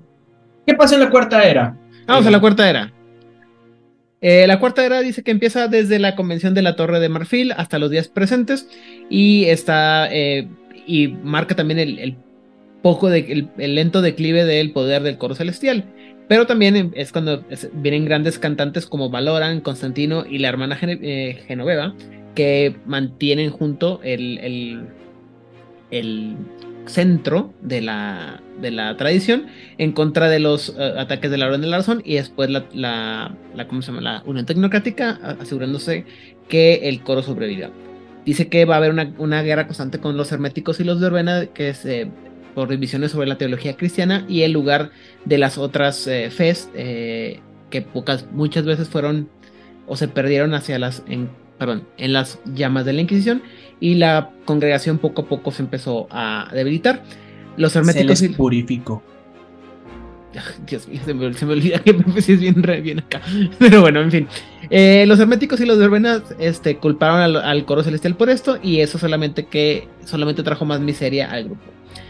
Eh, no me voy a meter en toda la historia de Valorant porque también perderíamos como todo un, un episodio nomás hablando de la, fan, fantabulosa imagen que, perdón, fantabuloso personaje que es Valorant y porque la verdad es que no me sé toda, toda su historia, solamente sé que es muy, muy importante para la historia de el, del coro celestial. Pero dice que para 1461 ya se había una, a través de los esfuerzos del mismo Valorant, se hubo una imagen nueva y una, una imagen unificada que se podía presentar ante el Consejo de los Nueve. Y eh, cambiamos el nombre a el Coro Celeste, que era más que nada un nuevo nombre, un, ¿cómo se llama? Una reimagen del antiguo nombre que cada vez se usaba menos, que era el Coro Celestial y habiendo ya reconciliado muchas de las diferencias que habían dividido las facciones y las fes a través de tanto tiempo. Eh, es también durante este, este, este tiempo que en un constante enfrentamiento con la Orden de la Razón y los Nefandi que se reforzó el, el, la resolución de los, de los cantantes, perdón, y eh, empezó también la reforma protestante y los eh, y conforme se fueron haciendo más como divisiones dentro de la iglesia católica, eh, se añadieron más divisiones. Y fueron los, este, los enemigos externos que mantuvieron la unión interna del coro, irónicamente. Y fue también durante este, eh, durante este tiempo que la, el, dentro del coro celestial creció la doctrina de la aceptación y la unión, la unidad de la fe, perdón, que lo hacía un poco hereje, este, o que parecía muy, un poco hereje, pero la verdad es que el peligro en verdad estaba en, en la remoción eh, lenta de la religión de la vida de las de las personas comunes a a en manos de la orden de la razón. Entonces lo que pasó es que básicamente dice el coro empezó a ser un poco más laxo porque veían como, como la religión estaba cada vez más ausente en la vida común, dijeron no, tenemos que hacer que esto se mantenga de una manera u otra lo cual no, tiene nada que ver con lo que ha pasado en la vida real. Guiño, guiño. Nada. y durante los, pocos, los siguientes siglos, los, este, los coristas van a empezar que su influencia poco a poco se va a hacer más, más débil. Y en algún punto el, el, inglés se va a convertir en la. va a reemplazar, perdón, al francés como la, la el método de comunicación a través del eh, el, el hemisferio occidental por lo cual el coro se va a renombrar a sí mismo como el coro celestial. Pausa. Aquí va a empezar, antes de que lleguemos a la parte más moderna e importante, vamos a empezar eh, la parte de lo que pasa en Victorian Mage. Y en Victorian Mage, lo que, en las dos hojas que le dedican al coro celestial, se dicen, se la pasan del chongo con todo mundo, incluso entre ellos mismos, sobre todo con sus eh, diferentes grupos, este, le llaman las órdenes custodias, ¿sí? Que son la, la Orden de San Gabriel y el Dragón, no, San Jorge, perdón, y el, Gabriel, ah, el San Jorge y el Dragón, perdón. Y hay varias otras, este, los, los, este, los vamos a examinar un poco más cuando hablemos del siguiente capítulo. Pero me dio mucho, me llamó mucho la atención que dice que en el siglo XVIII va a salir una, un grupo radical que se llama La Palabra Fugaz de la Doncella, que sale en, en, España, obviamente, en el sur de España, y que se enfoca un poco más, poco menos en la, en la guerra de la ascensión o en el problema interno, sino que más busca, eh, sino que busca unir a todo con a través de la mano de la, de la piedad divina y tratando de unificar a todos. Y sobre todo me sorprende que dice que todo esto está inspirado por el trabajo de Miguel de Cervantes. Chinguense esa mamada. Sí, o sea, si vieran la cara de sorpresa que tienen todos mis compañeros en este momento, dirían ustedes, ¿qué? ¿What? Aunque claro, para nada voy a decir que soy un experto en la obra de Miguel Cervantes, porque todo lo que sé de la obra de Miguel Cervantes es a través de las canciones de Mago Dios. Entonces, pues ya. Sí, Alexandra, no me odies. Deja de verme con esa cara de odio. Pero bueno, Odil, tenías opiniones y preguntas. Itzamna era lo que tenían a la mano. O algo así. el odio no era por Cervantes, sino por Mago de Oz. Sí, sí, yo Ah. sé. Soy un cochino metalero de esos que lo escucha Mago de Oz. Pero dime, Odil, ¿tú tenías una opinión o algo una- o preguntas? ¿Por qué Cervantes? O sea, sí es Cervantes, pero ¿por qué Cervantes? España, Mago, eh, España, Mago de Oz, Miguel Cervantes. No hay otra cosa. española. I, I get it, pero hay más es- no voy a decir nada acerca del siglo de oro. Ya cállate, leyenda. ¿Qué, qué te puedo decir? Pero bueno, Cosa, eh, curia- cosa curiosa que quisiera eh, decir aquí, en este momento no solo se están separando, sé, solo se está separando así como, como explica eh, la religión católica cristiana, que, que se vuelve protestante y que se separa en sectas, son sectas, este, y eh, incluso la iglesia ortodoxa pierde poder, también se separa.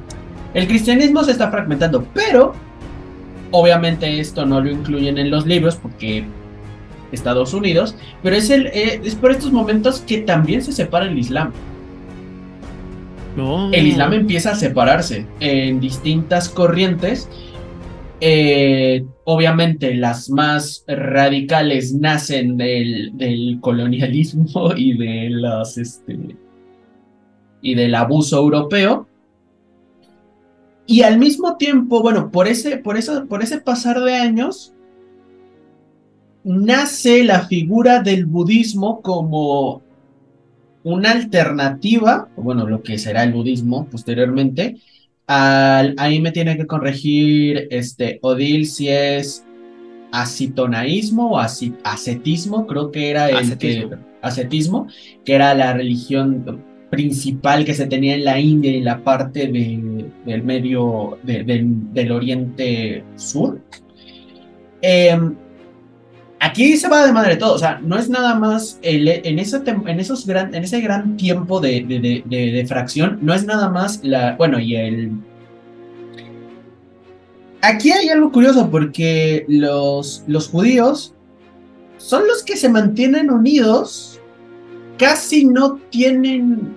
No, eh, a lo que me... A lo que, o sea, Ay, Dios mío, eso es divertido. bueno, eh, ahorita Odil nos va a decir este, cómo estuvo Ahorita Odil nos va a corregir en cosas históricas. en la cuestión judía, pero es lo que yo tenía entendido. Pero se empieza a hacer un fraccionamiento de, de todas, eh, de todas las religiones base por distintas, por distintos ambientes externos, por distintos este, efectos externos. Y, y nada, bueno, el resto, el resto de lo que mencionas así, de que el imperio anglo se sobrepone y de que los coros se peleaban entre ellos y de que estaban... ¿Por qué tenían problemas con los herméticos y con los verbena? Porque eran paganos básicamente, porque los consideraban paganos para ellos. Eh, y todos, ¿eh? Parejo. Yo creo que eso es lo más como relevante de como intervención de decir que, bueno, no nomás fue el cristianismo, o sea, ya aquí en estos años, en estos siglos, empiezan a fragmentar todas las bases. Por culpa de, de los cristianos, parte, pero oye, y ahora sí, Odil nos va a decir, pues resulta que Pues resulta que estoy muy confundida porque ya no sé en qué época de la vida estamos. Entonces, este, ya me mezclaron como todo.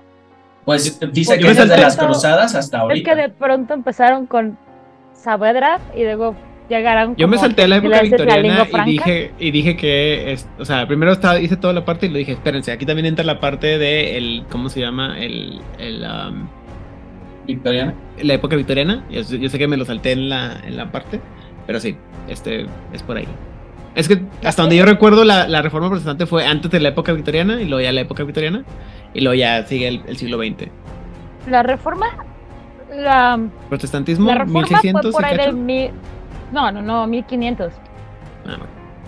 Pico 100 más, pico más, menos, no voy a entrar en números. Ajá, o sea, por eso tenemos el barroco y el churrigueresco y este varias reacciones artísticas ante el cisma este, religioso.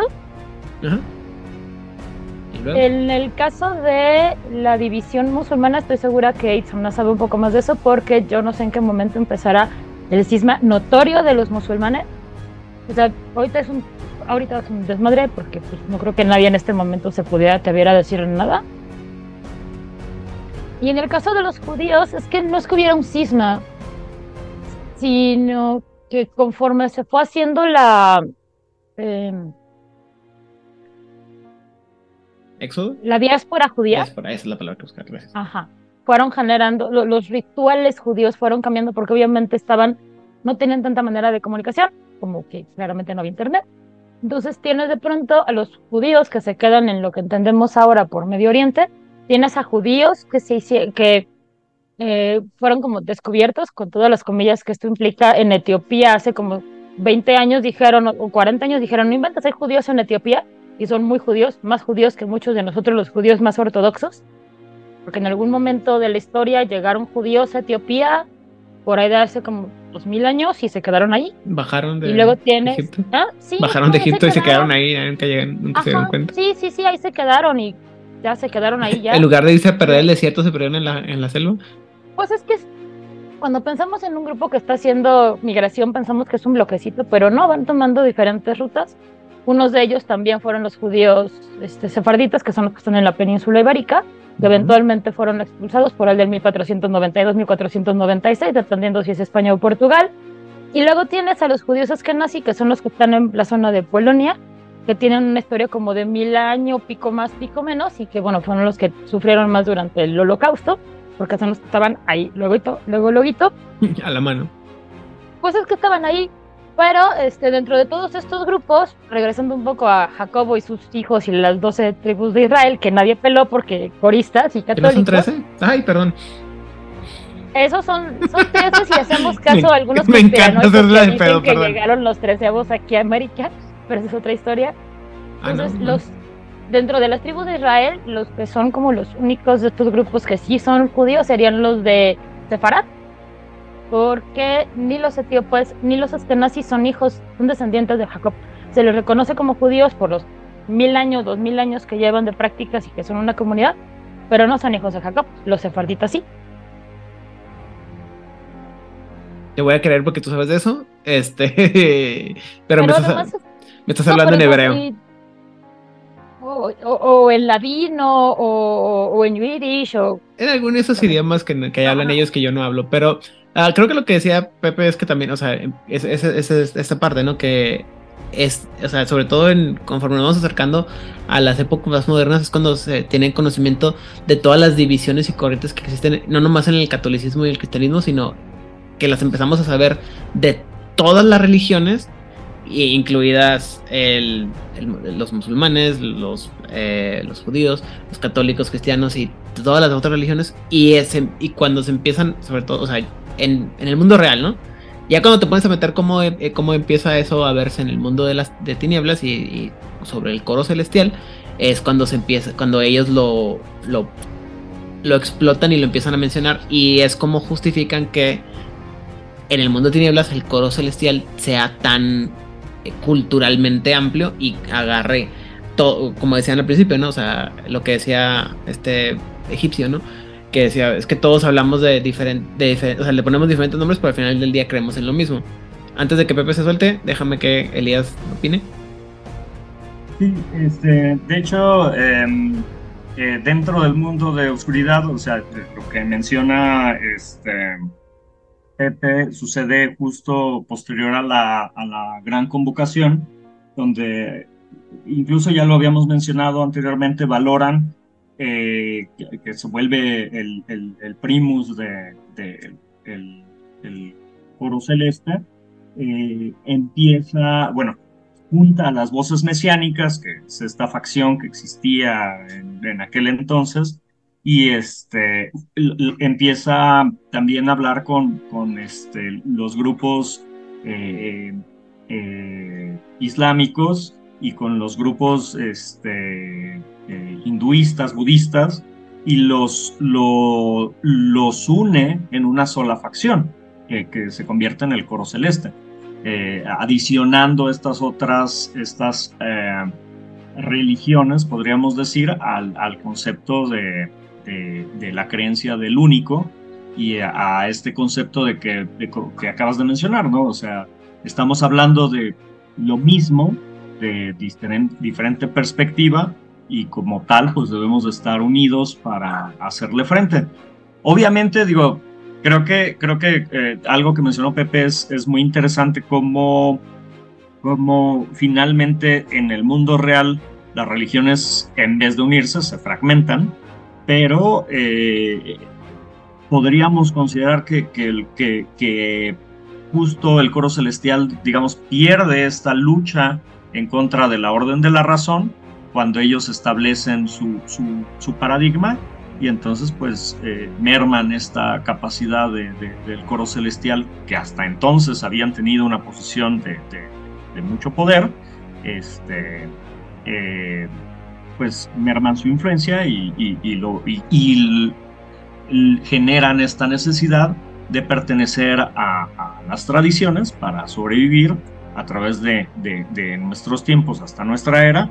Con, y, bueno, y muchos de ellos pues, son ahora los, los locos en la calle que, que, tienen el letrero de este, el mundo, el fin del mundo se acerca y pues no pasan de ahí. Bien, Pepe.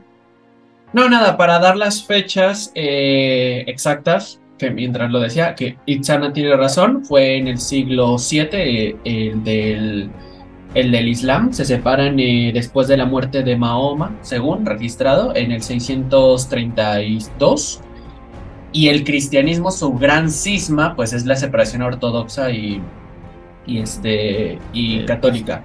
El budismo inicia como una sola en el, en el año 600... No, en el 600... No, es... Perdón, aquí está. El budismo comienza, o sea, se funda en el 573 y, según los registros, y se separa en el 614, donde se separa en distintas, eh, ellos les llaman eh, caminos. Y finalmente, eh, lo de los países árabes, lo que mencionaba también Itzarna, que, estaba, que, lo escribió, la segunda gran separación del Islam y de la cuestión árabe es una vez se funda lo que hoy conoce, lo que se conoció en su momento como el Imperio Otomano y se separan turcos de árabes, de egipcios, de etcétera. Y eso ocurre en el 1300 por ahí. Y ya. Sí, entonces sí fue en esos 500 años, se fue todo por un tubo. Sí, bueno, quién sabe qué habrá. Es que no es como que pasaron nada en esas épocas, ¿no? No, no pasó nada importante, nomás la mitad del otro mundo se, se unió y así. Bueno, no pasa nada. En fin, y finalmente vamos a llegar a, a la época más moderna, cuando después de la guerra en el cielo, la, semana de las pesadillas y la, tormenta de los avatares, pues el coro celestial se quedó medio golpeadito porque no teníamos ni, ni este liderazgo que estuviera desde Concordia y porque el gran Aditum o el gran eh, capilla había, había desaparecido y pues básicamente poco a poco empiezan a surgir nuevas, nuevas eh, eh, figuras como la de Simon Payne y el monista Aiko Kawaguchi como los nuevos líderes de las facciones del coro celestial. Y también es la época más o menos en la que los templarios regresan con, con furia y gloria a la, a la, ¿cómo se llama? A la, al coro celestial. No todos, algunos nada más, porque otros se quedó solo por allá y se siguen siendo su propia práctica, su propia, ¿cómo dijimos? Este, craft. ¿Alguien recuerda cómo dijimos craft en español? ¿Artesanía? No, craft, este. Arte, algo así como arte. Y este, espérense dentro de como seis meses más que lleguemos a hablar de los templarios. Es que alguna vez se nos, se nos acaba la vida antes de eso. Y este. Y bueno, este también dice que eh, durante los primeros años del siglo XXI los, hubo caos en, los rangos del, ¿cómo se llama?, del coro celestial con la pérdida de los antiguos eh, líderes y apenas podían tener o, permitirse que hubiera disidencia dentro de sus rangos. Lo, eh, la tradición reaccionó a, las a las transmisiones del concilio rebelde o Rogue Council como este exigiéndoles que se rebelaran para poder darles atención y diciendo que básicamente que Dios trabaja al ojo público y que todo lo que estuviera eh, oculto era del diablo y malvado. Y ya. Y bueno, eh, insisto, eso sería así como que a grandes rasgos lo que pasa con eh, la historia del coro celestial. Y luego los Pokémon son satánicos y Digimon también. Uf, cállate, güey, no manches, eso. Todo es satánico. Los juegos de rol son satánicos. Incluso un juego de rol que te permite ser, ser extremadamente católico es satánico. Sí, no hay nada más satánico que un católico. Del, señor demonio Chupica no vas a andar hablando. Chupica. Que significa 10 veces más. No, ¿qué? ¿100 veces más poderoso que Dios? ¿O algo claro. así? ¿No te llegó ese chisme, te, ¿No te dijeron eso en tu casa? Ah, bueno, mis tías sí me lo decían. Bueno, es, es, un chiste muy común. Bueno, entonces eso sería a grandes rasgos lo que es la historia del coro celestial. Notas, preguntas, comentarios, dudas, anotaciones, agresiones. No me gustan, me quedan gordos. me sentí como otra vez en, en clase de, de historia, eh, historia mundial. Así es como debe ser. Porque curiosamente revisitamos puntos clave en la historia de la humanidad. Qué curioso. Ah, cállese. Interesante también. Itzamá, comentarios, agresiones, críticas. Sí, todos están mal. Este. No, la verdad es que me hubiera gustado ver más historia. Eh, siento que si lo comparo, por ejemplo, con la, la, la Akashayana, eh, la verdad es que creo que la historia del, coro celestial se queda muy corta. Me hubiera gustado ver mucho más. Eh, los jesuitas quedaron ahí muy perdidos. En sí, todo lo que es el misticismo cristiano, que sí lo hay, sí hay toda una tradición ocultista, mística y mágica desde el cristianismo también. Tendría que ser mística, mágica y musical.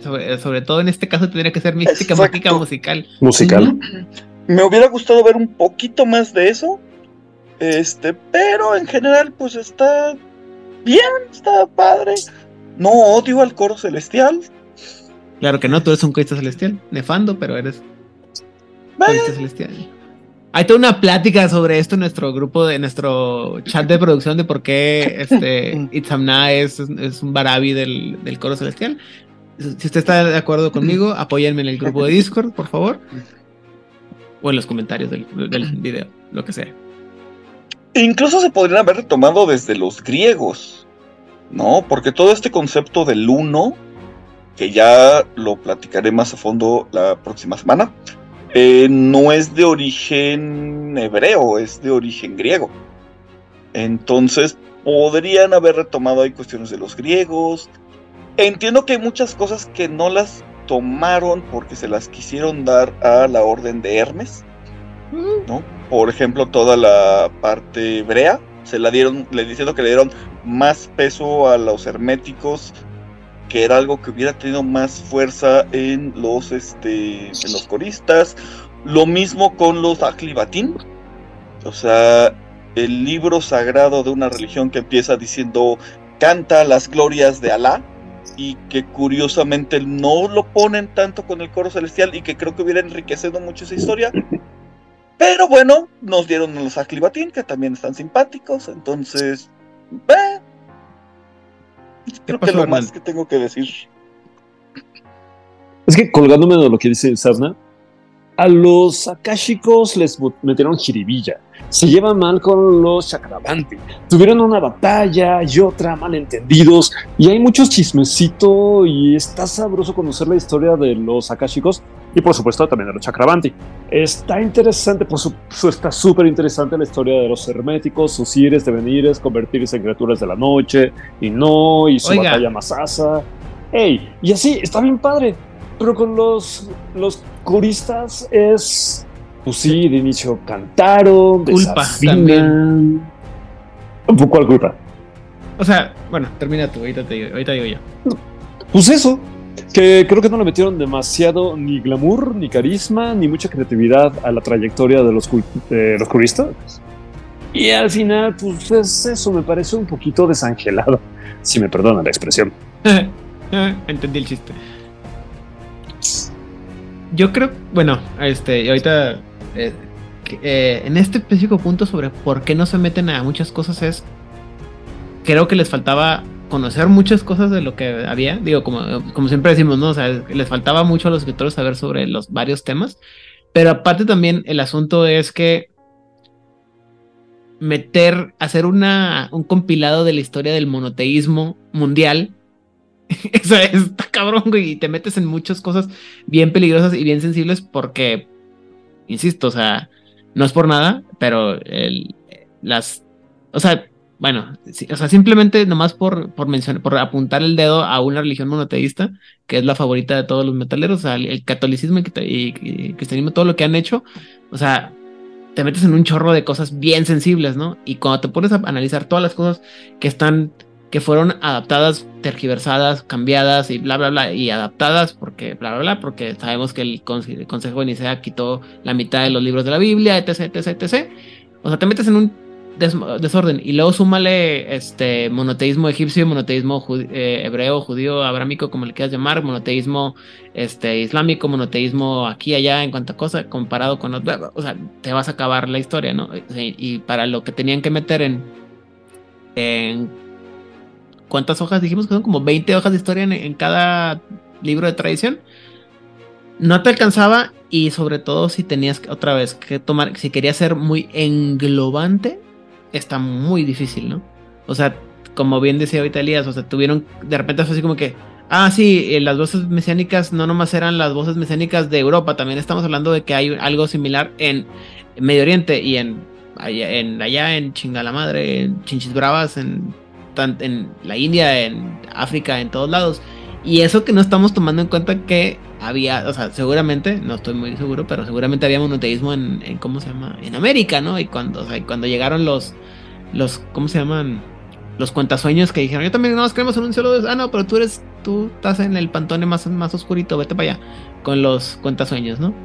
Entonces, es muy, muy complicado y era, y también, o sea, lo como hemos platicado muchas veces y como yo he sido proponente y exigente muchas veces, ¿no? El, problema es que todo este tipo de, de, grupos que están relacionados con un grupo cultural o una religión, en la actualidad requeriría que reescribieran todo desde cero con una investigación bien profunda que no lo van a hacer porque ya analizaron el nombre Lobo quinta edición, entonces menos lo van a hacer para Mago, ¿no? Porque aparte no creo que quieran sacar eh, un libro que tendría que ser el doble o el triple de egreso del edición de 20 aniversario, nomás por la parte de historia. No va a suceder, entonces van a quedarse así. Dime, Odil. Creo que el mayor problema de acercarse al, este, al coro, más allá de las situaciones políticas y tensiones que genera siempre hablar de religiones, es que quisieron enfocarse en las religiones y no en el concepto del uno o del monoteísmo. Y tampoco quisieron centrarse en esta parte de la melodía. Pues si se hubieran quedado en, ¿sabes qué? Vamos a tomar el concepto del monoteísmo, más allá de cualquier cantidad de religiones, y vamos a tomar el concepto del canto, que como dijeron al principio, es como uno de los principios básicos que todas, todas las culturas, sin importar sí. Ajá. Si son este animistas o este politeístas o monoteístas, todas las culturas tienen el canto y tienen el canto como alabanza y tienen el canto como parte de prácticas sociales. Es importantísimo y es básico, porque el ritmo lo tenemos desde el momento en que nuestro corazón está latiendo. Es básico. Desde ahí viene. Si se hubieran quedado en esta idea y hubieran dicho, bueno, en algún momento, pues sí, este, en esta parte de lo que entendemos por Egipto, hubo alguien que habló del monoteísmo.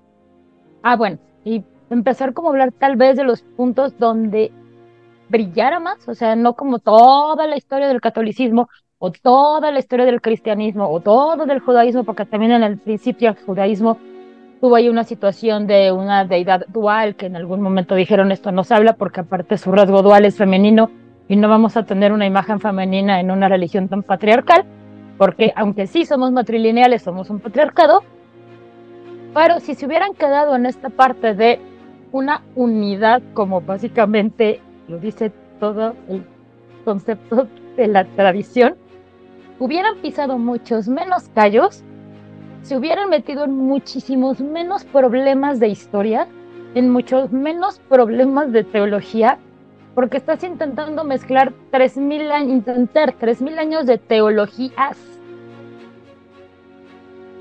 Y neta, banda, eso no se puede. O sea, puedes entender un poquito de aquí y de acá, pero banda, eso no se puede. Así que mi punto aquí va a ser, como siempre pasa con White Wolf, en este caso creo que no fue un lazy writing, no fue un... Uno sí creo que les dio miedo, y dos fue un no saber aterrizar el problema. O sea, no, no pudieron que, o sea, dijeron, tenemos este concepto que está bien padre, pero no supieron llegar a la raíz y al punto y de ahí hacer un hilo conductor. Esa es mi impresión. Pero pues, como en todo en esta vida, puedo estar totalmente equivocada porque, pues, soy la loca del cabello de colores y de gatos. Apoyo a la loca de colores y gatos. Pepe. A mí me parece que Odil da en la clave de, de cómo estaban escritos. Lo hablamos en su momento con, lo, con los eh, Simba.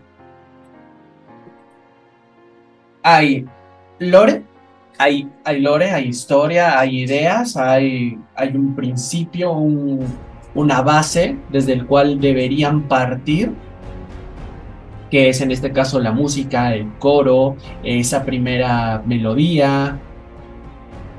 Y luego a partir de ahí se puede desprender a- al mundo real y podemos hacer nuestras respectivas este, asociaciones.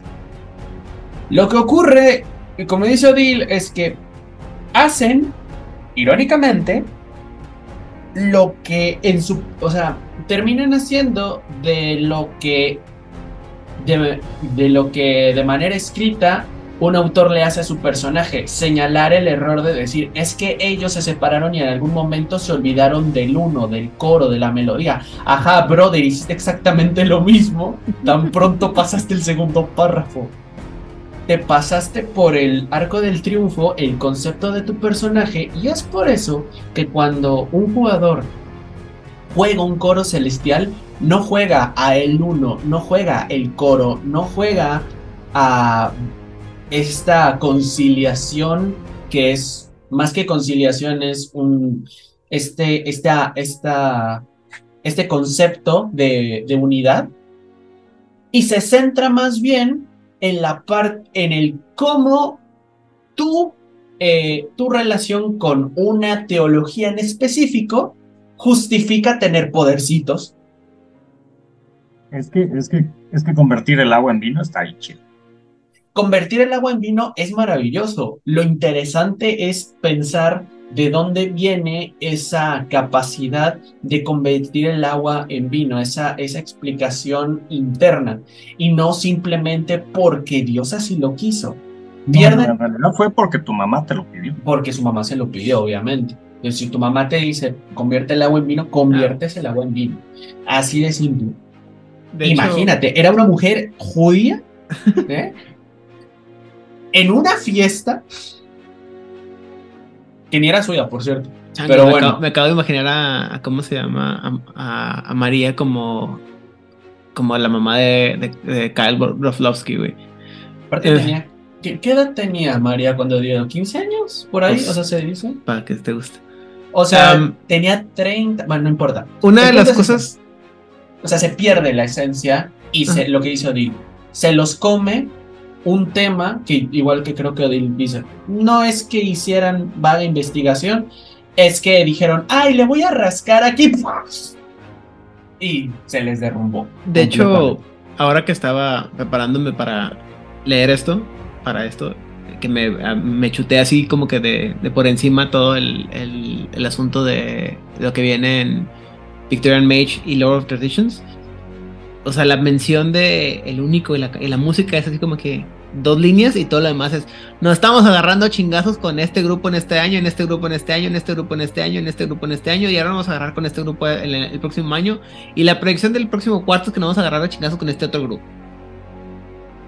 ¿Y quién va a estar en nuestra esquina? O sea, no hay no hay así como que bueno, güey, o sea, eh, eh, cuéntame más, explícame un poco más de, de- del cómo se llama de la Yo siento que el libro Ajá. tiene la intención de mandarte a estudiar historia. o sea, siento esa, o sea, no, no dile en el sentido de ve y aprende, no, no, como diciendo, ay, nosotros no te vamos a contar todo lo que pasó con esto de fechas de expertos y teniendo a diferentes personas estudiados. Eh, no, es como de, ya hay mucho texto, hay mucho contexto, si quieres saber más, ve y chútate algo que nosotros no podemos entender. Es una rascada desesperada por, por no, no saber cómo conjugar todos estos temas. Y lo que dice Adil, en 20 páginas, ni en 30, ni en 100, ni en 300, vas a meter la historia teológica de las cuatro principales eh, corrientes religiosas del mundo y me estoy mamando porque seguramente alguien puede decir, pues en China existía y por números, pues sí, probablemente. También, métele, métele, métele. No llegas, no tiene sentido. Y si en el libro sagrado de la compilación del Santísimo tuvieron que recortar material porque quedaba algo de este tamaño. O sea, y ellos tuvieron miles de años para editarlo y quedó. Y aún así es un, un ladrillo que podrías matar a alguien.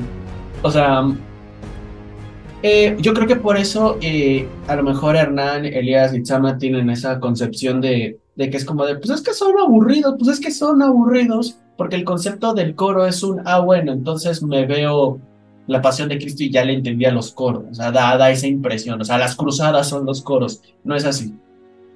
A ver, eh, primero y luego eh, Hernán. Sí, justo ese es el problema. Y yo retomo tanto lo que comenta Pepe, lo que comenta Odil y lo que comenta Hernán.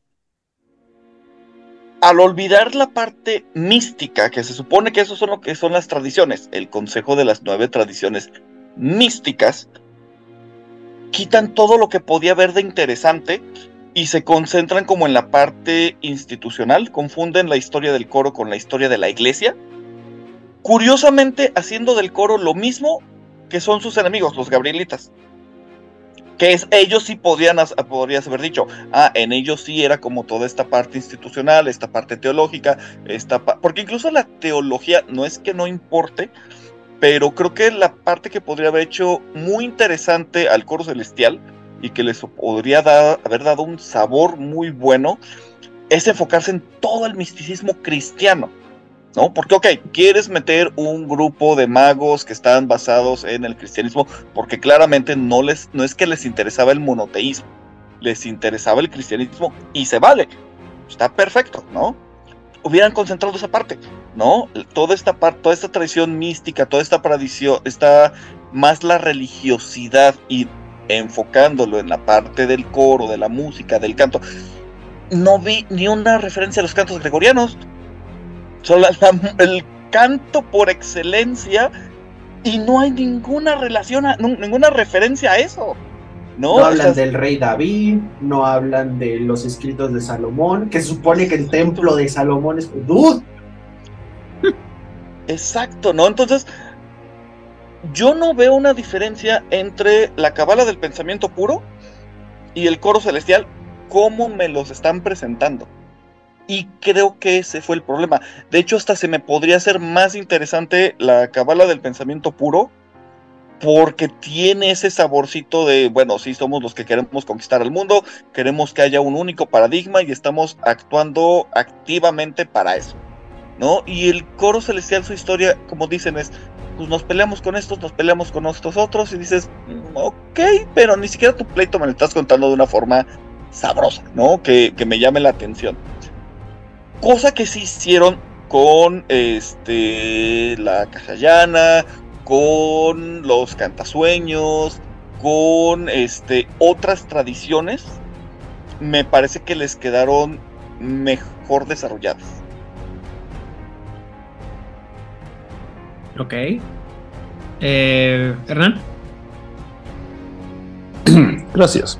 Oye, sí, imagínate toda la magia que podrían hacer con los cantos gregorianos como foco, para empezar. Pero, pero sí, colgándome de lo que acaban de decir, creo que lo que pretendían hacer es lo que hicieron con las artes marciales en el caso de los Akashayana. Cuando idean el concepto del Do, es porque el Do subyace detrás del taekwondo, del karate, Do y todas estas artes marciales que si te vas a su inicio más, a su concepto más primigenio, ahí reside el Do Y del Do es que surgen todas las artes marciales. Creo que lo que pretendían en cuanto a del el uno y el canto, era, era ir hacia atrás en la construcción de las religiones, simplificarlas sin religión, sin iglesia, sin nada, y simplemente tener una deidad, un uno, que es el origen de todo. Y el origen ya lo articulan como un canto que se va armonizando con otros cantos y demás. Creo que esa idea de simplificación era, es primitiva en sí, es como el concepto pseudo original de las religiones y que pudieron haber ido por ese camino. Pero como dice Isamna y como dice O'Neill, al final les pegó un poquito la avaricia de explicar las religiones y encontrar como una sinergia entre todas ellas, cuando el origen era, pues, como dice Odil, el uno y el canto. Yo me pregunto, si yo fuera a mover una mesa con coristas, ¿cómo como storyteller plantearía la existencia de los coristas?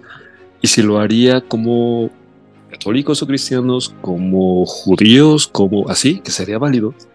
Pero ya el que te inclines a una religión, ya en sí mismo sería una fuente de conflicto narrativo, que quizás es lo que estás buscando. O bien podrías meter la problemática para los personajes coristas que, estás, que están jugando, donde la manera en la que pueden buscar la ascensión sea empezar con una religión mundana y no despierta y encaminarse hacia el descubrimiento del canto que te lleva al uno, sin nombre, sin identidad, simplemente la, la gran entidad identificada como el uno. Algo así podría ser una buena tarea.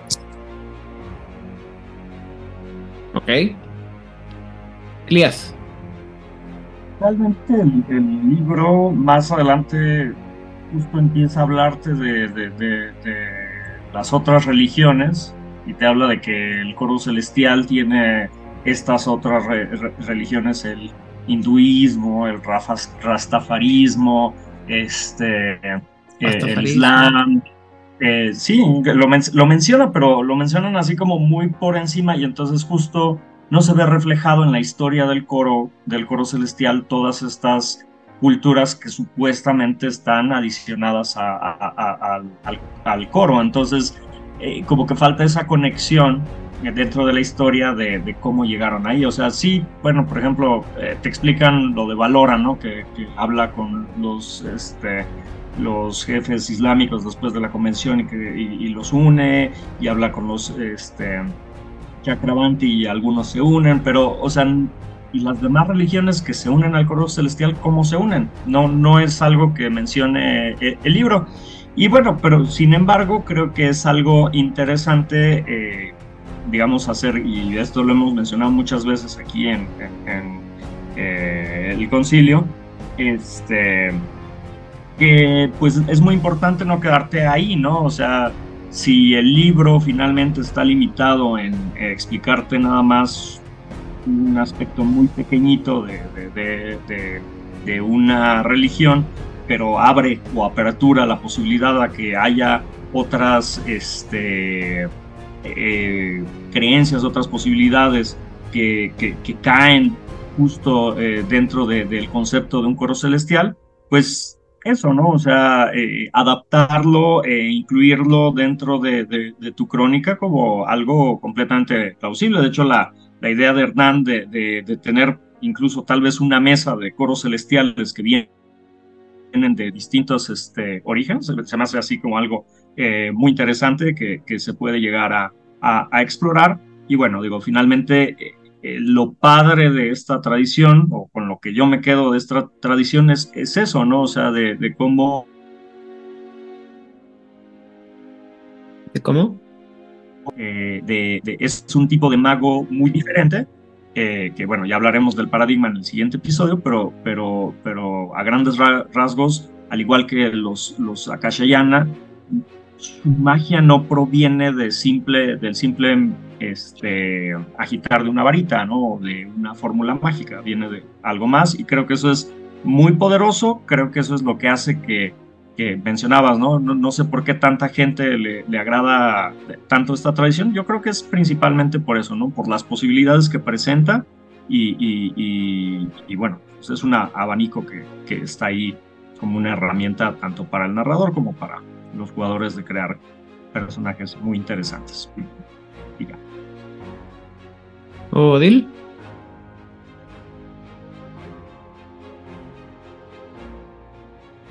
Lo de tener una crónica de una de una de una cábala de puros mm, coristas me parece súper interesante porque pueden pasar un sinfín de escenarios, pero creo que pasarían dos sobre todo.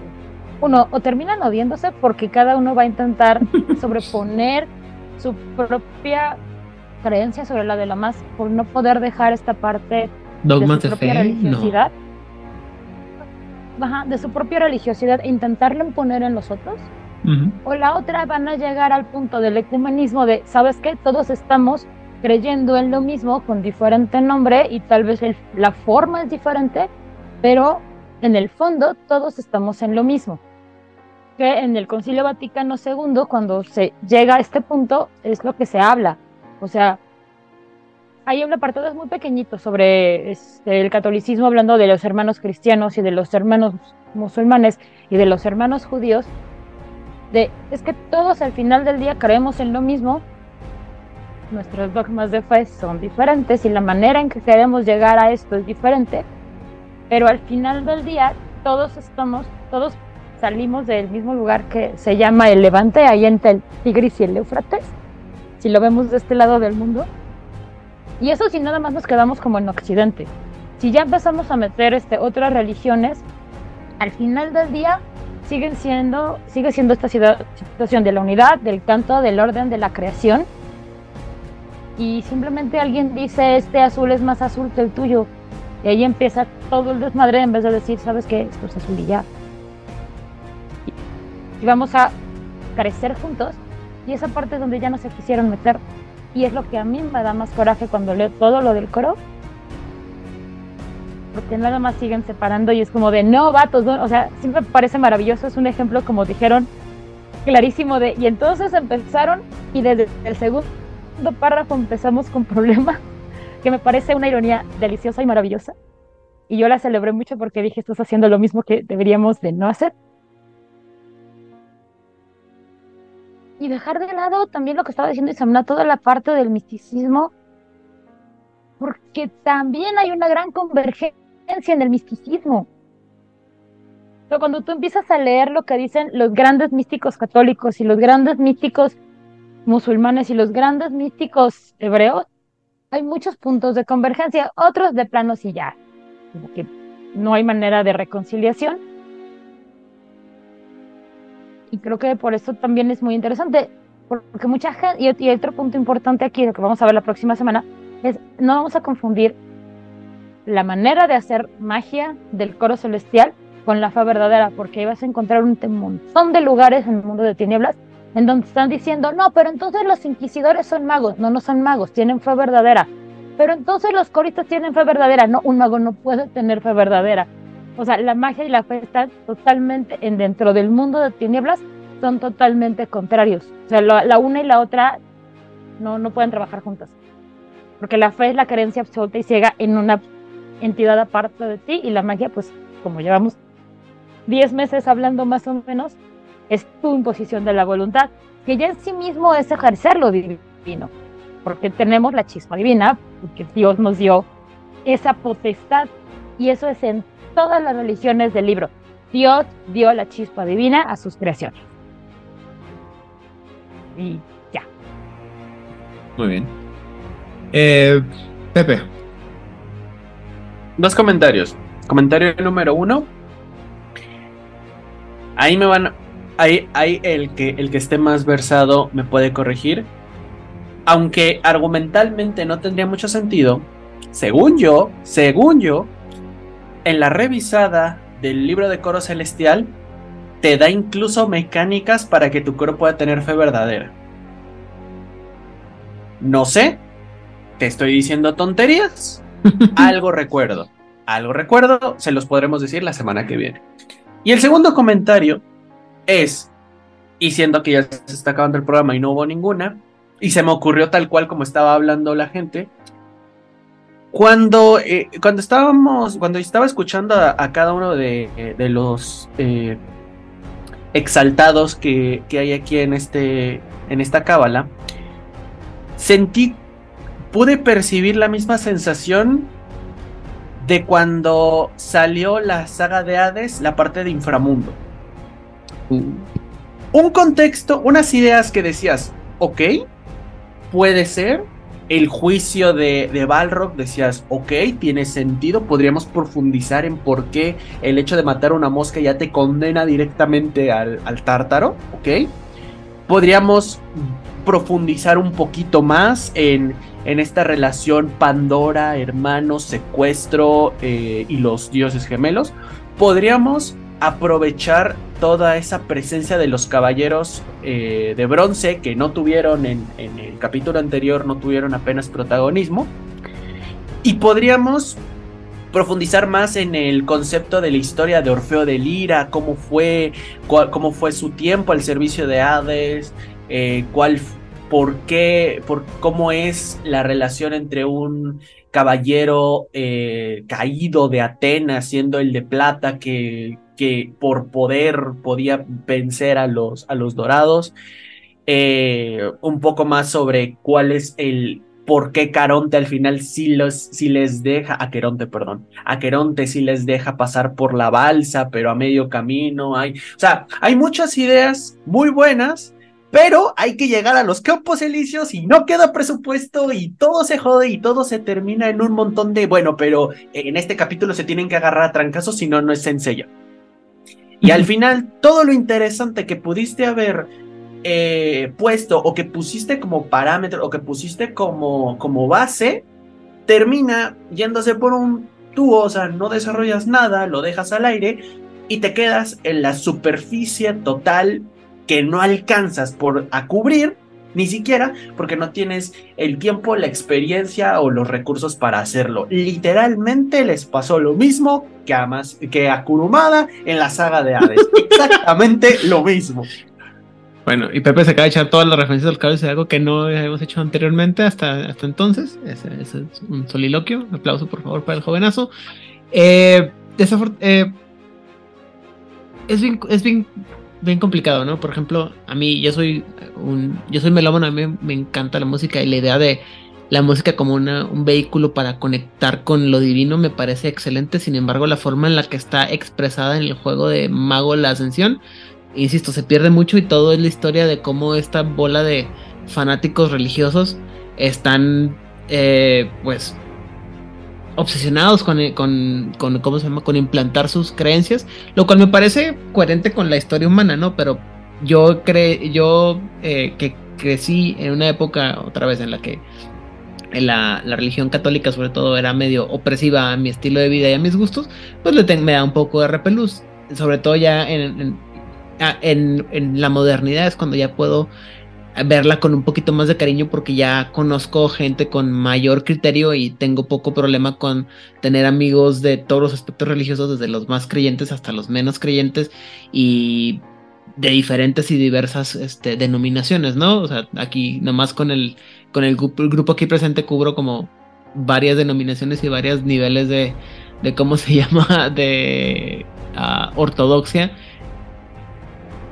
y está chido, ¿no? Pero como dicen, han estado diciendo en los últimos 20 minutos, 30, eh, el problema es como que eh, esa parte del misticismo, la música, todos estos chistes que mencionamos ahorita sobre si Eru y el Avatar y demás están, este, pudieran ser referencias y pudieran ser explotados en el juego, pues se pierde. Y, creo que tan se pierde que mejor Phil Brucato hizo todo un juego dedicado a eso que se llama Power Chords. Si lo consiguen, pásenme el, PDF o invítenme a jugar, mejor aún, que es un, libro sobre magia y música, ¿no? Entonces, que creo que todo, el, ese libro está dedicado a eso, a, a, la, a, la, a la, ¿cómo se llama? A la relación entre la magia, la música y la fe. Eh, insisto que, que hay, creo que hay cosas interesantes, como en todas las en todas las, las facciones del, mundo de tinieblas, saben que soy, yo amo todo lo que hay en el mundo de tinieblas y por eso los critico porque me, los analizo a profundidad. Y este, pues, creo que el asunto es eso, ¿no? Que hay muchas cosas que podían explotar, pero se quedaron así sin, sin explotar al nivel, como mencionaba ahorita, creo que fue Hernán, que cuando hablamos de los Akashayana, ¿no? Que esas partes como intrínsecas de la filosofía de el- del grupo, del Do, por ejemplo, sí es una parte más como explotada y más, no es tanto, ah, pues nos la pasamos agarrándonos a golpes con estos y con aquellos, ¿no? O sea, es por qué nos importa el Do, por qué esto es nuestro, nuestro paradigma y por qué es la base de nuestro paradigma, ¿no? Y cómo esta, esta, mm, esta creencia nos da este poder y nos ayuda y nos lleva, ¿no? Y, para hacer otra referencia al Claudio Zodiaco, es como cuando este Sorrento, ¿no? Eh, conoce a Poseidón, a- así tiene su poder de volver locos a todo el mundo, pero antes pues no lo tiene, ¿no? Y es, y es esa, esa creencia en, este, en esta deidad que le da esta, esta capacidad de ser tan, tan fregón como es, ¿no? Digo, podríamos hablar de otros, muchos otros caballeros secos que tienen, que a través de su tienen poderes mágicos y musicales, pero más con sin embargo, eso está para el Patreon. Suscríbanse al Patreon. Y este, bueno, sin más por el momento, rápidamente, Pepe, saludos y redes sociales. Saludos a absolutamente todas las personas que nos están viendo aquí y en el futuro, viajeros del futuro, si han llegado hasta este punto. Eh, saludos a todas las nuevas personas que están recién integrándose al mundo del rol, que me parece que, no, no sé tú, Aidan, pero yo he visto una subida en las en los analíticos. Recientemente me metí al canal que no llevo sin subir contenido quién sabe cuánto y A ver, ¿a qué hora? llegué, ya llegué a los 1500 vistas y es como, ¿por qué la gente sigue viendo esto? Según yo ya lo había visto toda la gente de, de rol y resulta que no, que están saliendo muchas nuevas personas. Entonces, saludos a todos ellos, saludos a, toda la, a todos los canales y agradecimientos especiales a eh, Juárez by Night y a, toda su, a todo su bonito staff por darme la oportunidad y el espacio de expresar mis litúrgicas ideas. Eh, y saludos a todas las personas que. eh, bueno, y redes sociales. eh, a mí me encuentran como Corona Roll en todas las redes sociales, todo junto. Eh, vayan a ver, vamos, inflen, inflen ese, ese número. Muy bien. Eh, Odil, porque siempre tengo que dejar a alguien que diga después para toda la gente que se le olvidó Odil. Sí. Híjoles, pues este, me encuentran en Instagram, en Blue Sky y en X como Odile Clio. Este, no he estado muy presente porque se me ocurrió jugarla a la académica y me estoy quedando sin vida. Si sobrevivo en noviembre regresaré y si no sobrevivo, pues espero que me recuerden con el cariño con el que yo les pienso siempre. En el Inter, pues muchos saludos a los sospechosos comunes, o sea, Sofía, Edgar, Hernán, Hernán, a jugador casual, y Guillermo, Aldemar y a toda la gente muy maravillosa de del Discord que, como quité las alertas, que no es que no los quiera, pero es que me distraen por el momento este, y que me dan como mucha lectura cuando voy a mi resumen semanal. Eh, y pues ya, básicamente, muchas gracias a todos. Este, eh, si digo luego, este, sonceras sobre religiones que ya no me acuerdo bien de mis, de, de mis lecciones ni de catecismo, ni del diplomado, ni de las clases. Y hace mucho que no discuto con mis amigos historiadores de la religión. Y si algún día Gerardo Taver escucha esto, que yo espero que nunca lo escuche, porque si lo escucha, creo que sí me va a lanzar alguna maldición egipcia y ese señor sí la sabe lanzar, que sí sabe hacerlo. Este, pues nada, muchas gracias a todos. Espero que les guste un montón lo que estamos haciendo. Y pues ya, bonita semana, bonita tarde y lo que sea. Y ojalá que escuchen mi ponencia el jueves. Bye. Muy bien. Hernán Paniagua. Bueno, pues muchas gracias por acompañarnos en este episodio. Oigan, yo en verdad tengo curiosidad, ¿a quién le gusta esta tradición? Así que me ayudaría un montón que nos platicaran un poquito cómo sería el corista que ustedes, o la corista, que ustedes meterían en un juego. Que sería un aleluyo que iría por ahí adoctrinando. Agarrarías el cartel que mencionaba Elías para decir el final se acerca, corran, fíjense. O tendrías a algún personaje como la Magdalena de Image Comics que tenía la lanza del destino y andaba cazando este vampiros y cosas así como una cruzada ella súper este súper rota. Entonces, ¿cómo sería?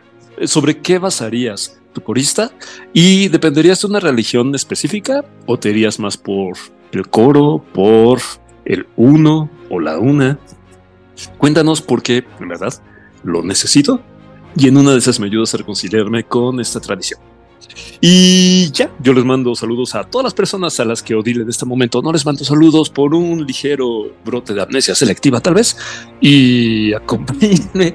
Dice Odile que no, que desde su corazón manda saludos a todo el mundo porque ella ama a todo el mundo. Y así. Qué bella.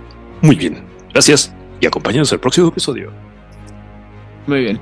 Elías Losornio. Eh, yo le mando saludos a este, Hugo y a Irving, eh, los organizadores de la Cobolcon, que acaba de pasar el fin de semana pasado. Eh, la siguiente Cobolcon va a ser hasta diciembre, eh, el 17 de diciembre, me parece, si no me equivoco.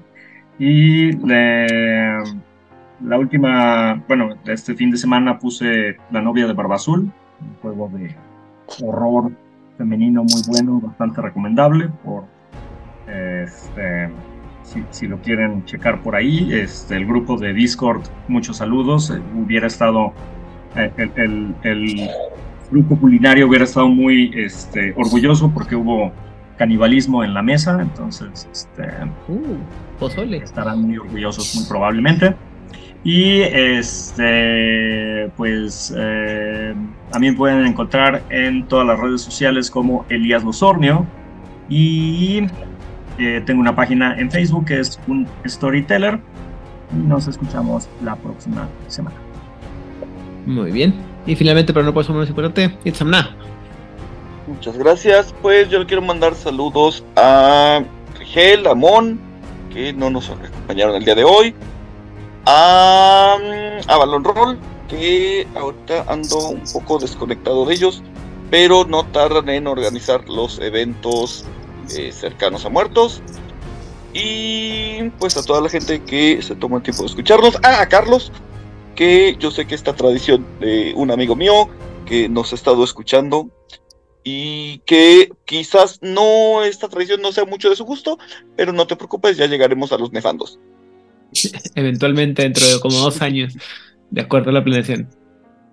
Y nada más, pues muchas gracias por su tiempo y nos escuchamos la siguiente semana. Muy bien. Eh, muchas gracias por escuchar a toda la gente que nos escucha en todos lados, ya sea en eh, alguno de sus podcast catchers favoritos, como puede ser Spotify o eh, iTunes o whatever, y en YouTube, donde sea que nos escuchen. Muchas, muchas gracias, gracias. Toda la gente que nos deja comentarios y que comenta el episodio a través de nuestro fabuloso grupo de Discord, también eh, donde cotorreamos todo y agregamos más este más contenido a este, a este su programa. Eh, a la gente que nos apoya a través de las de Facebook que nos permiten poner nuestras publicaciones, a la gente de grupos como eh, Latinoamérica, Camarilla México, Corona Roll, eh, la gente de Masterface y BTS México, Carlos, Luis, Eduardo, Alberto, Oliver de la Parra, el jugador casual, la gente de Mochilas Chazam, eh, ya dije Corona Roll, ya lo dije, ¿verdad? El que está con nosotros el día de hoy, Pepe. ¡eh! Y eh, también a la gente que no eh, nos puede acompañar el día de hoy, pero que son parte de la comunidad de Juárez by Night, aquí en México. Fuera de México, ah, en Colombia, Aldemar, en Venezuela, Ame Moreno, el, en Argentina, las voces, las voces de Lander, la voz de Angan, Secretos Oscuros, Teatro Vampir y El Circo de la Medianoche. En España, la gente de la frecuencia, David también, Rosa. Y en Barcelona, Emilio Rubio y Raúl Roldán. Y. ¿Qué más me falta? Creo que ya son todos por el día de hoy. Espero que no me haya faltado a nadie. Y si me falta alguien, por favor, contáctenos.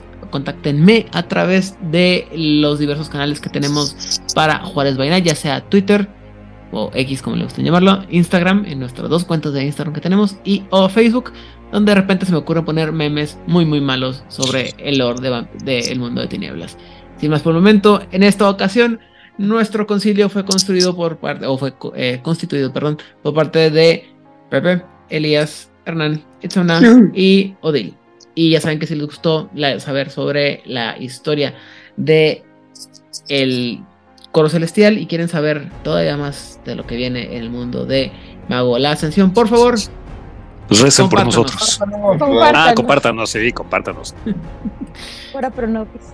Ahora. Pronovis. Indeed. Dice Samna que no, que no recen por él.